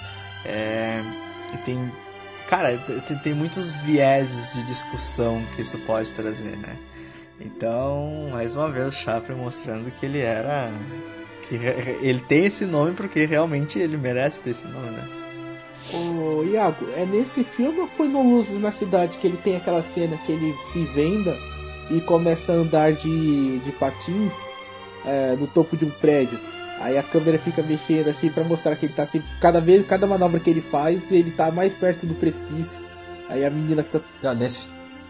Não, nesse filme, nesse cara, filme. como, velho? Como que ele fez isso? E como que ele fez aquela cena do. Que ele tá arrumando Ah, as engrenagens, a engrenagem começa a tipo, engolir ele, ele vai indo. E como ele fez? Como? Dá um arrepio, né, cara? Dá Ah, um arrepio muito Ah, grande. ah, ah, rapidinho, essa cena que ele tá caindo do precipício, você sabe como é que ele fez? É um jogo de ilusão de ótica. Mano, tomara! Na verdade. É não, mas, mas é, eu, eu, eu vi. Eu vi, tipo, não making off, mas eu vi, tipo assim, tem o pessoal lá que participou das gravações e tal, meio que gravou uma parte dos bastidores, como eles faziam filmagem. É tipo um jogo de câmera, na verdade não é um precipício, na verdade ele não tá na ponta de nada. Mas a forma como ele posiciona a câmera, a forma como ele se posiciona e o cenário dá a ilusão de ser um precipício que ele tá na ponta. Cara, é muito foda, sério. O cara fez isso na década de 30. Cara, é muito é, foda. É agonizante, é agonizante. Simplesmente, pura e simplesmente. É, e tipo, é tipo, é, é uma ilusão de ótica. Você vê depois os bastidores, assim, da, como ele fez. É muito foda, cara. O Chaplin era fantástico nas produções do filme dele. E de novo, a menininha ela atua, tipo, meu Deus, olha lá, ela aponta pra ele, coloca a mão na cara e bota a mão na boca, tipo, é muito teatral ainda, mas tipo, cara, passa muito desespero de uma cena. E quando você para pra pensar, é uma cena engraçada, porque, mano, ele tá lá todo querendo se achar pra menina, se mostrar o super-herói. E, porra, você vai morrer, mano, sai daí. e a, uma, acho que a, o grande more desse filme, que é uma outra grande crítica que ele fez, não só a tudo que ele faz, mas também ao cinema falado, é, e as máquinas, assim, em princípio, é que assim, ele tava receoso de fazer o Carlitos falar, fazer, quer dizer, fazer um filme falado, mas ele também tava ao mesmo tempo é, não querendo fazer o Carlitos falar, então ele ficava, ele, ele ficava com medo dos filmes ele parecerem antiquados, porque o cinema falado meio que tinha tomado conta já de Hollywood. Então o que, que ele fez? Todas as cenas faladas desse filme são por meio de máquinas. É o chefe que aparece no telão, é o rádio que anuncia os funcionários, é uma gravação de algum lugar. Então, assim, cara, que puta sacada que ele teve de gênio, assim, de gênio, completamente um gênio, deles fazerem, assim, uma crítica tanto às máquinas como ao cinema falado, delas só aparecerem em momentos específicos da cena, que é quando ele tá fazendo a crítica dele. Cara, o, o cara é foda. Vai tomar no cu. Puta, os tempos modernos são grandes momentos, assim, pensando. É o filme que eu guardo com carinho, velho. Porque. Eu, é, é, foi, acho que foi o primeiro filme que eu, eu já tinha um pouco mais de consciência quando assisti a primeira vez, sabe? Uh, consciência o suficiente para olhar e não entender o que, como é que o diretor havia feito aquela cena. Foi, foi por isso que eu falei o como, sabe? Não entender o, como que aqueles efeitos especiais foram concebidos naquela época sabendo. Só da engrenagem. Da engren... É, da engrenagem que gosta ele de volta até hoje, não sei como que ele fez aquilo lá. Mano, sabe, você sabe, não tem o computador mais tecnológico daquela época, tipo, era um abaco. E. E cara, mano, e ele fez aquilo, sabe? Ele fez com, com, apenas com criatividade. Ele usou o computador mais potente que a humanidade jamais vai construir, que é a mente humana. E criou aquelas coisas todas. É, é inacreditável, cara. E você tem toda aquela crítica, ah, esquerdista maldita, de da, do capital, é, uma crítica ao capitalismo, uma crítica ao, ao, ao, automatização da cadeia de produção. Tem aquela cena que ele começa a apertar os parafusos, aí ele sai e tá continuando apertando os parafusos. Ele vai embora assim apertando. Mano, cara, que é. Putz. É, é muito bom, muito bom. Aí ele cai na engrenagem e continua apertando os parafusos, assim, muito bom. É, então, meu, poxa, é são coisas pequenas, são coisas. Uh, alguém. Mas com certeza alguém vai dizer, cara, é bobo. É... é, cara, sem falar também na questão. Eu tava falando sobre. É, comodidade aquela hora. Tipo, também tem aquela parte que os engenheiros querem construir um mecanismo que alimente as pessoas, sabe?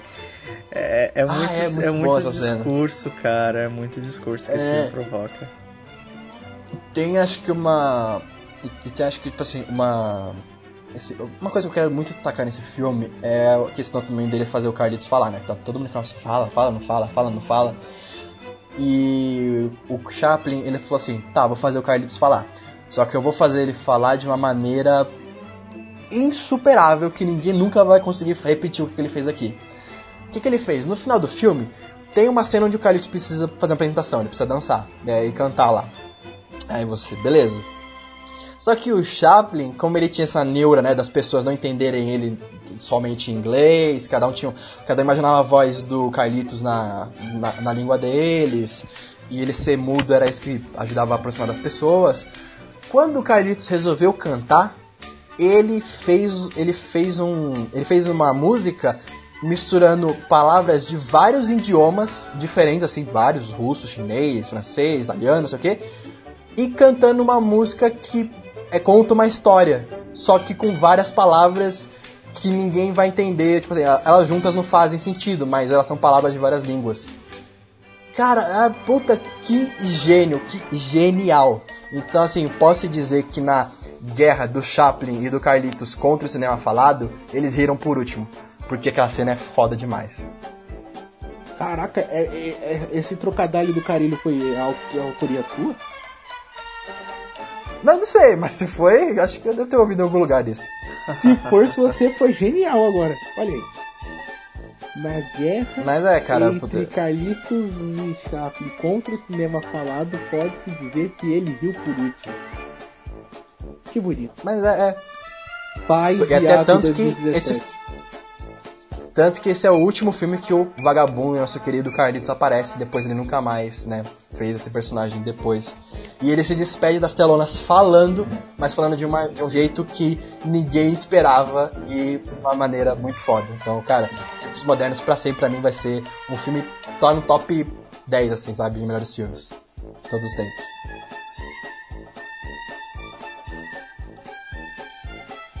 E aí, depois de um tempo, né, 1936 e 1940, vai vir o que a gente vai falar agora, o Grande Ditador.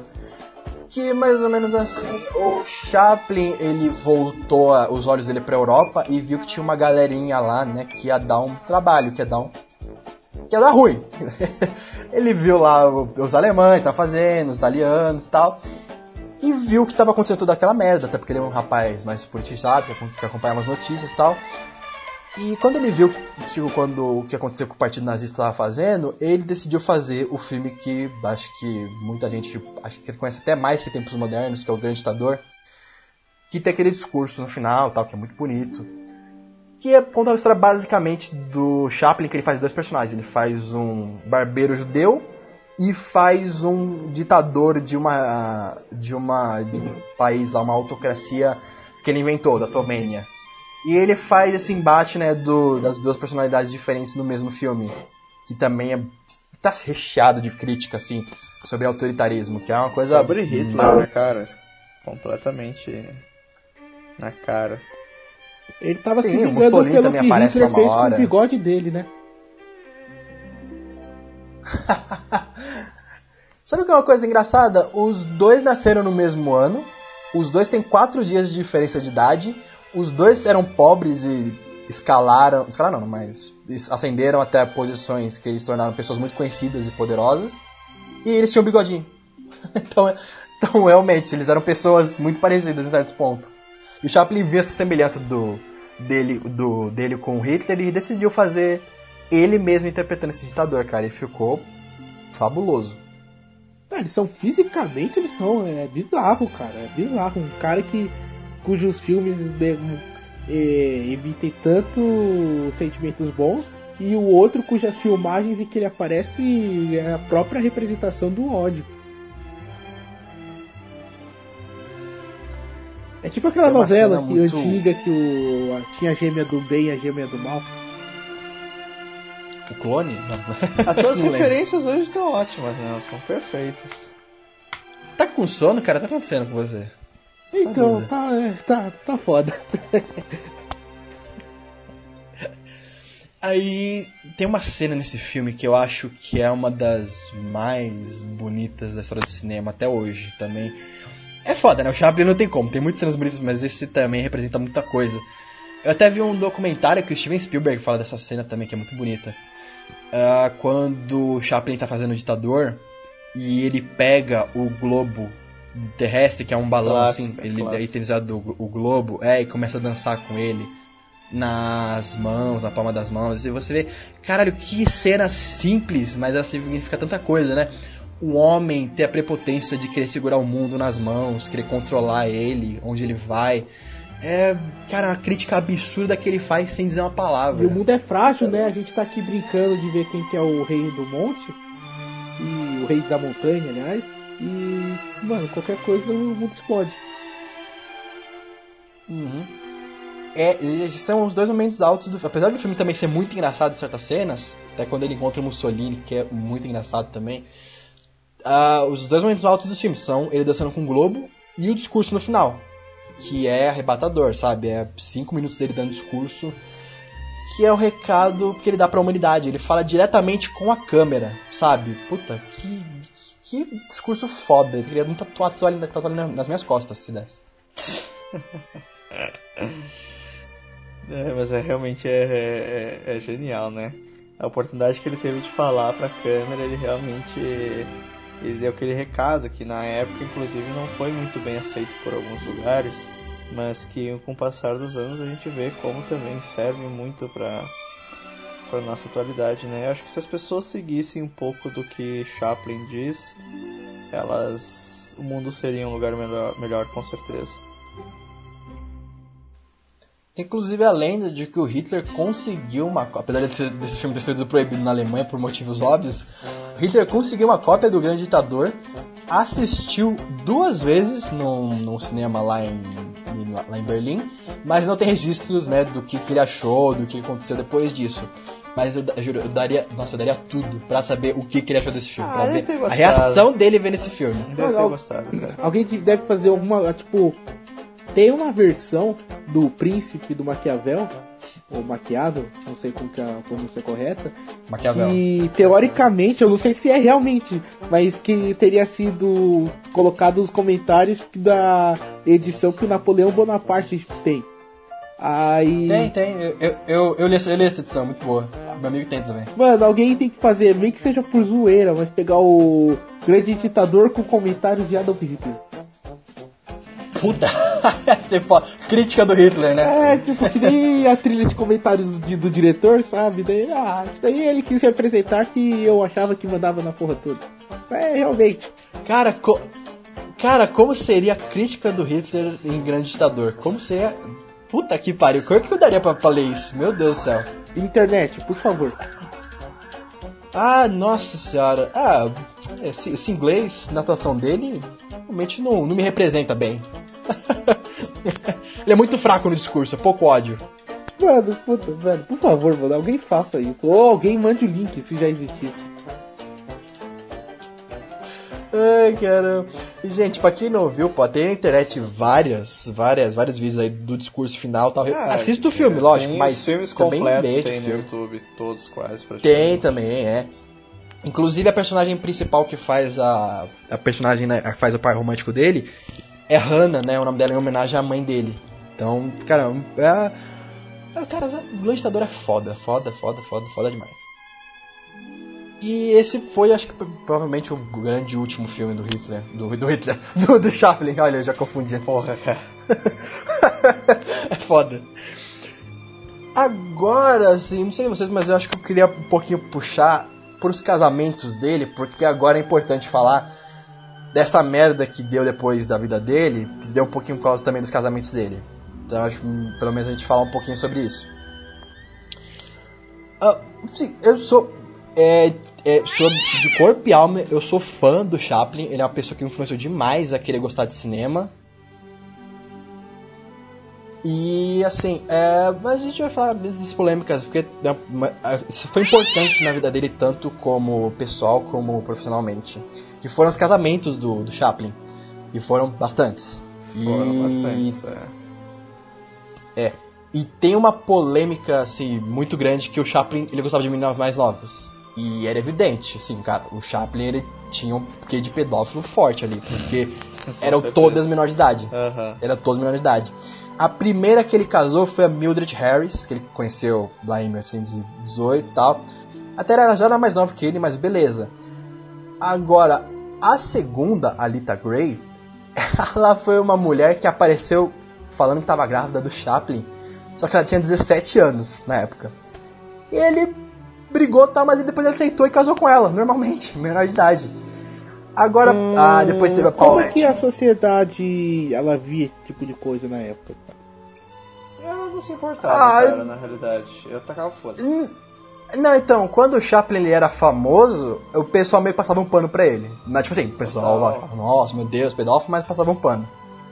O negócio começou a engrossar mesmo quando ele começou a perder a popularidade. Que eu vou chegar lá. Que... Aí depois ele casou com a Paulette Godard, né? Que fez, que inclusive fez a, a Hannah no Grande Ditador, também fez a Mulher em Tempos Modernos. Ela também era mais nova. Só que daí, nisso, é, deu uma merda fudida na vida dele. Que o que aconteceu? Chegou uma mulher, eu não vou, não vou me recordar agora o nome dela. é, na vida dele, falando que tava grávida dele. Igual a segunda esposa dele, falando assim, ó, oh, tô grávida, não sei o que, não sei o que. Só que é o seguinte, ela tinha 16 anos. O Chaplin tinha quase 50, sabe? E nisso, por que, que foi uma merda tão grande? Porque o Chaplin já tava no olho de um cara muito filha da puta que chama o Edgar J. Hoover. Pra quem quiser, tem o filme dele que o Leonardo DiCaprio atuou, tudo dirigido pelo Clint Eastwood. Clint Eastwood, nossa, é um puta filme. É. Então, o que aconteceu? Esse cara, ele era um filho da puta porque ele queria ficar usando a influência dele dentro do FBI para ganhar poder. Assim, ele não ligava muito para as consequências, ele só queria ganhar poder. Nisso, ele viu uma oportunidade muito boa de pegar o Chaplin e taxar ele de Cristo, porque ele é um personagem conhecidíssimo na época, cheio de controvérsias. Então ele só tava esperando o Chaplin dar uma escorregada pra poder é, sentar o pau nele. Porque assim, ele queria que usar o Chaplin de comunista, porque naquela época já era Guerra Fria e tal. Mas ele não podia porque o Chaplin, ele nunca apoiou o Partido Comunista, nunca, ele nunca falou abertamente sobre as, as viés político dele. E sim, eles não tinham provas para incriminar ele. Foi quando essa menina apareceu, que falou que tava grávida dele, que ah, deu uma merda porque ele rejeitou o filho. Ele falou assim: Não, esse não é meu filho, vai tomar no cu, não sei o que, mandou a menina se ferrar. Quando ele fez isso, o Edgar, puta, e, e, a mina processou ele, lógico, porque ela queria o dinheiro dele. Só que o, o Edgar aproveitou isso e usou a sua influência para influenciar o pessoal da imprensa para ficar contra o Chaplin. Então esse caso aí do, do, dele no tribunal durou anos, anos, anos, anos e a imprensa metendo pau nele. Mais ou menos fizeram com o Michael Jackson depois, que ficaram acusando ele de pedofilia, mas sem ter nenhuma prova. Inclusive, fizeram teste de DNA e o filho não era do Chaplin. Ai, ai, mas o advogado conseguiu provar, conseguiu ganhar a causa e ainda assim o Chaplin foi obrigado a cuidar da criança que não era dele. Que loucura. Cara, cara, isso foi uma merda que deu no Chaplin, porque depois que ele perdeu o caso ficou pior ainda para ele. A imprensa já tava matando ele, depois que aconteceu isso, nossa, ele pisou o tomate. E isso estava acontecendo enquanto ele estava casado com a Ona O'Neill, que foi a última mulher dele. Só que detalhe, ele tinha 58 anos, ela tinha 16. o casamento deles. Eita, mano, que. Pariu. Então, assim, assim, eu sou muito fã do cara, mas que ele tinha um quê de pedófilo, ele tinha. Isso Pô, era um total, lado muito né, ruim cara? dele, cara. Totalmente. A gente Totalmente, aprendeu sabe? esse Tem ano admitir. que aquela coisa, né? Quem não tem teto de vidro que atire a primeira pedra. E, infelizmente, tipo, a gente.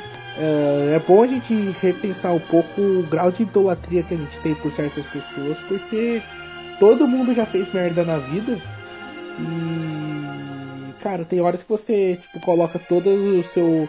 Tipo, você coloca uma pessoa num pedestal, num nível de, idola, de ídolo que ele vira pra você, que simplesmente o cara não vai. Não tem como ele não ter feito nenhuma merda a vida toda, tá ligado? E às vezes o cara é simplesmente um filho da puta, como é o.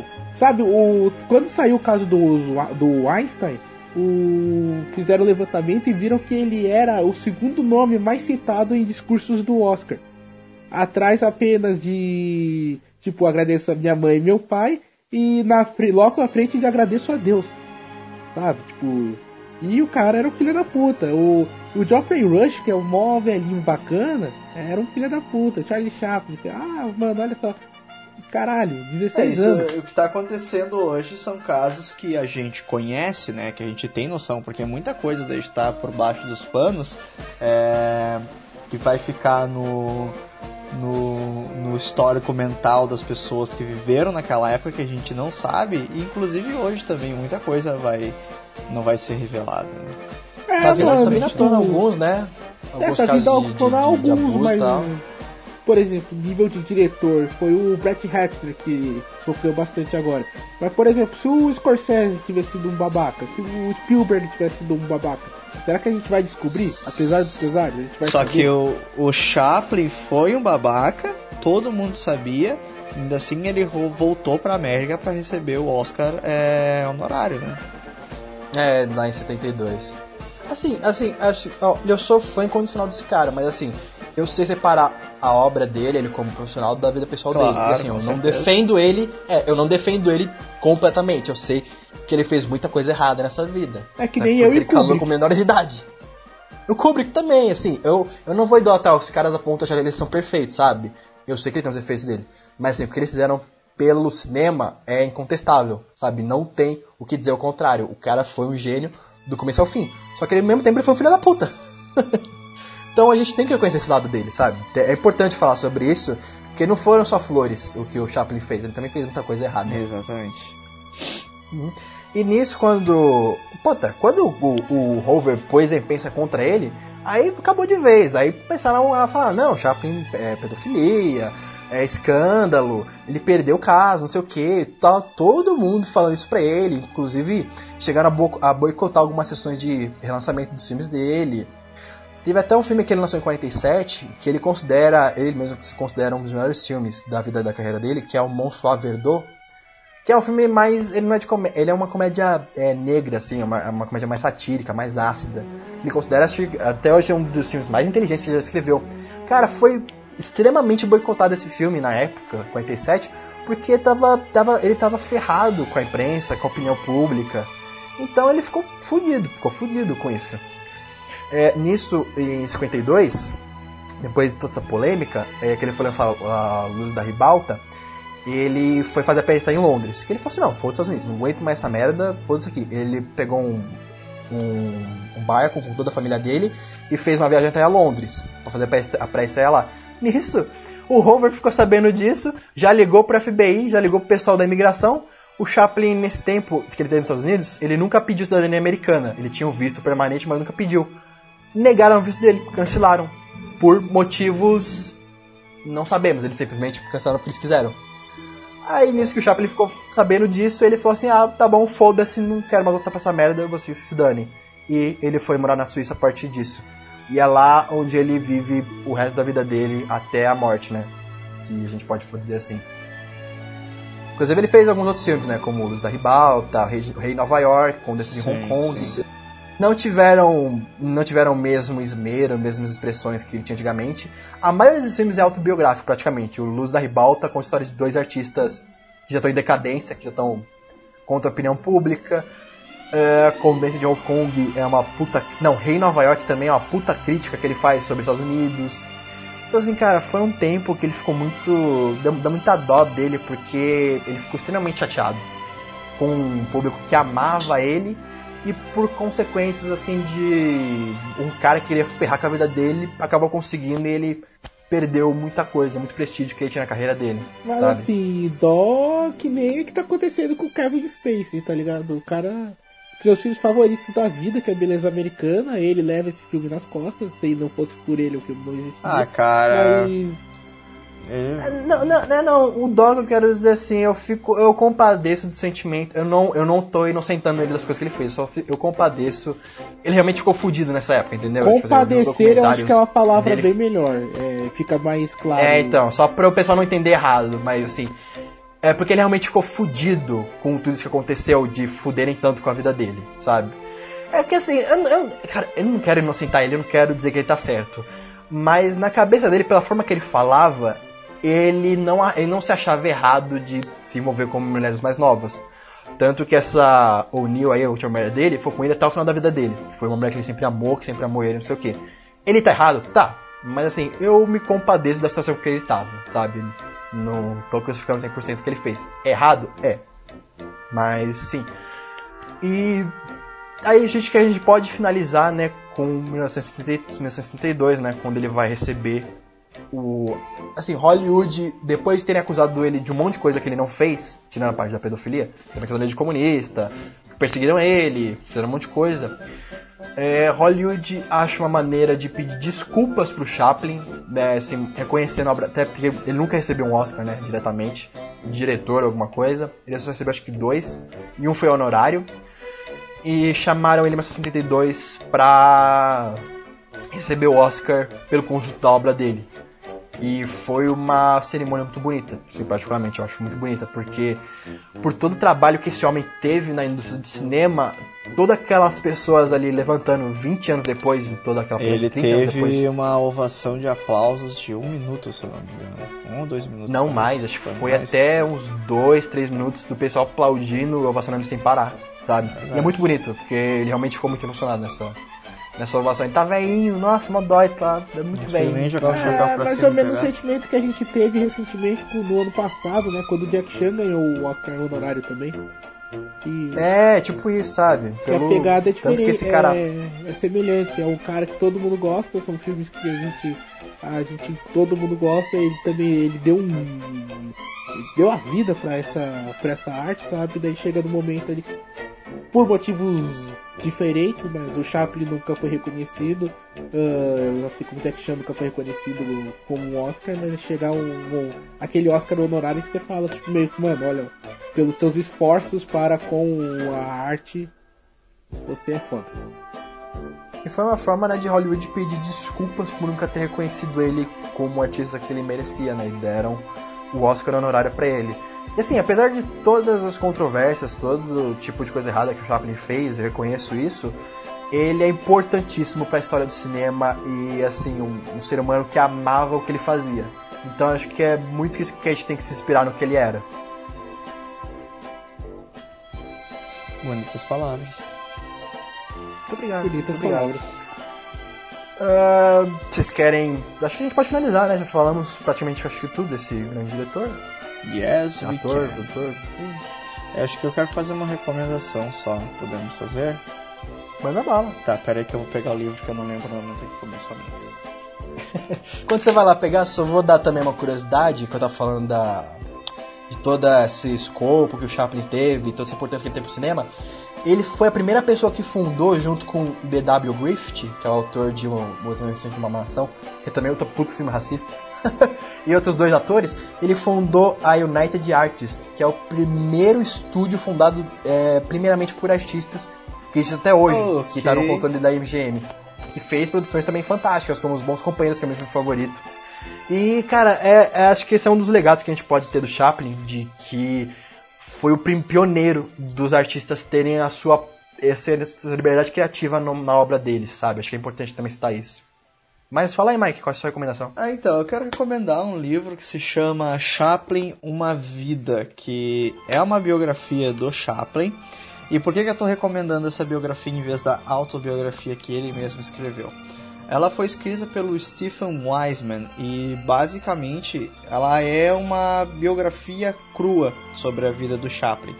Então ele, ele vai tocar em momentos assim muito intimistas, eh, dolorosos e coisas que o Cha- próprio Chaplin não aborda na própria biografia, né? Como a doença da mãe, que ele apenas pincela um pouco e aqui ele é mais, eh, como é que eu posso dizer, o, o escritor ele é mais ele é mais cru, ele é mais direto no que realmente aconteceu com ela. Ela teve casos de DSTs também, se eu não me engano.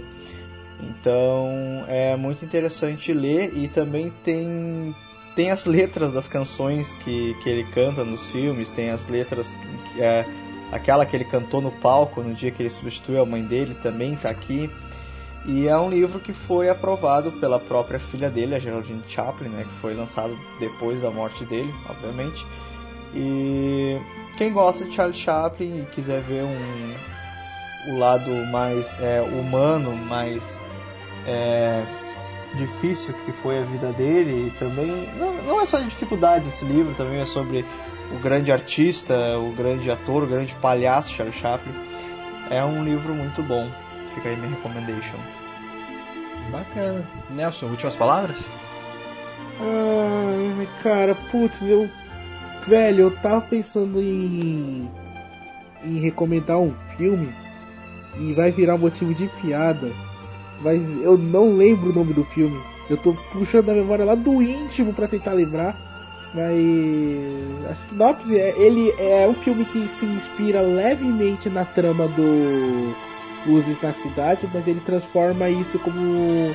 como, como um terror. Mas eu não tô lembrado do nome do filme. Não. Boa. Cara, putz, eu não lembro, mas é. Ah, que vacilo. Eu vou tentar lembrar o nome do filme e vou pedir pra colocar ele no. junto com o post. Mas puta, o filme de terror, ele é meio. Ele cita muito Luzes na Cidade, só que ele é. Como o nome diz, como eu tô falando, aliás, é, já que o nome eu não lembro, mas ele é um filme de terror, no qual uma, é, uma menina cega ela começa a ter uma amizade com um cara, só que. Aliás, ela não é cega, ela é muda. Ela é, ela é muda e ela vê um crime, só que ela não consegue se comunicar com o mundo para falar o que aconteceu. Por vários motivos. Uh, cara, é, é, um filme foda, mas é. Eu não lembro o nome do filme. Eu acho que é um filme francês até. Mas, porra, que raiva de mim mesmo. Que, que decepção. Eu tô frustrado. Que ano é esse filme, cara? Mano, é tipo dos começos dos anos 2000. Deve ser Mute Witness. Pode ser, mano. Eu vou ter que dar uma olhada depois. Mas tomara que seja. Eu tô pesquisando aqui achei esse filme. Deve ser, Mike. Te adoro, mano. Dá um abraço, velho. Quando eu for voltar aí pra Pelotas. Caraca, se for esse filme realmente é um filme muito foda. Eu acho. Podia ter colocado a, podia ter colocado a sinopse no Google, né? Ele acha assim também. É, eu botei aqui. Tem o Rush também, que é o da, da Netflix aquele. Não, mas o Rush não, não, Se fosse o Rush eu tinha lembrado. O Rush é moderno, é um pouco mais antigo. É, é ali de 2002, 2003. É, não, então tá, depois a gente vai. Depois, depois a gente tem pôr no post aí, no post aí, só pra. Depois a gente pega o nome. Ou corta tudo ah, isso pra ficar menos feio.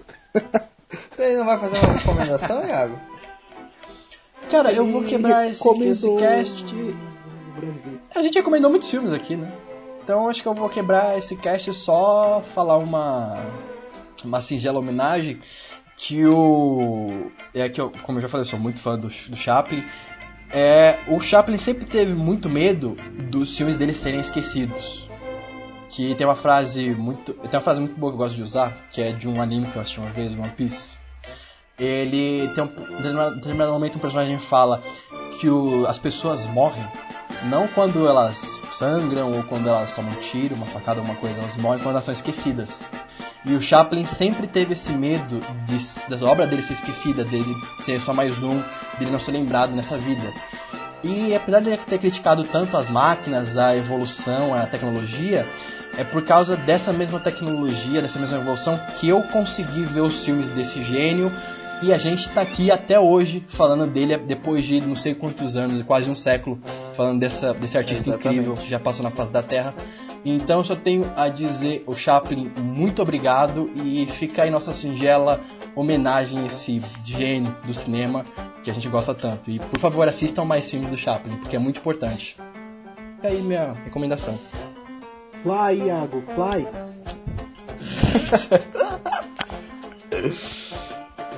E é isso, gente. Por favor, curtam, compartilha nossas redes, Instagram, Facebook, Twitter, tá tudo lá no post depois, se vocês olharem. E escutem nossos outros casts. E é isso. Até mais. Falou. Bye. Falou.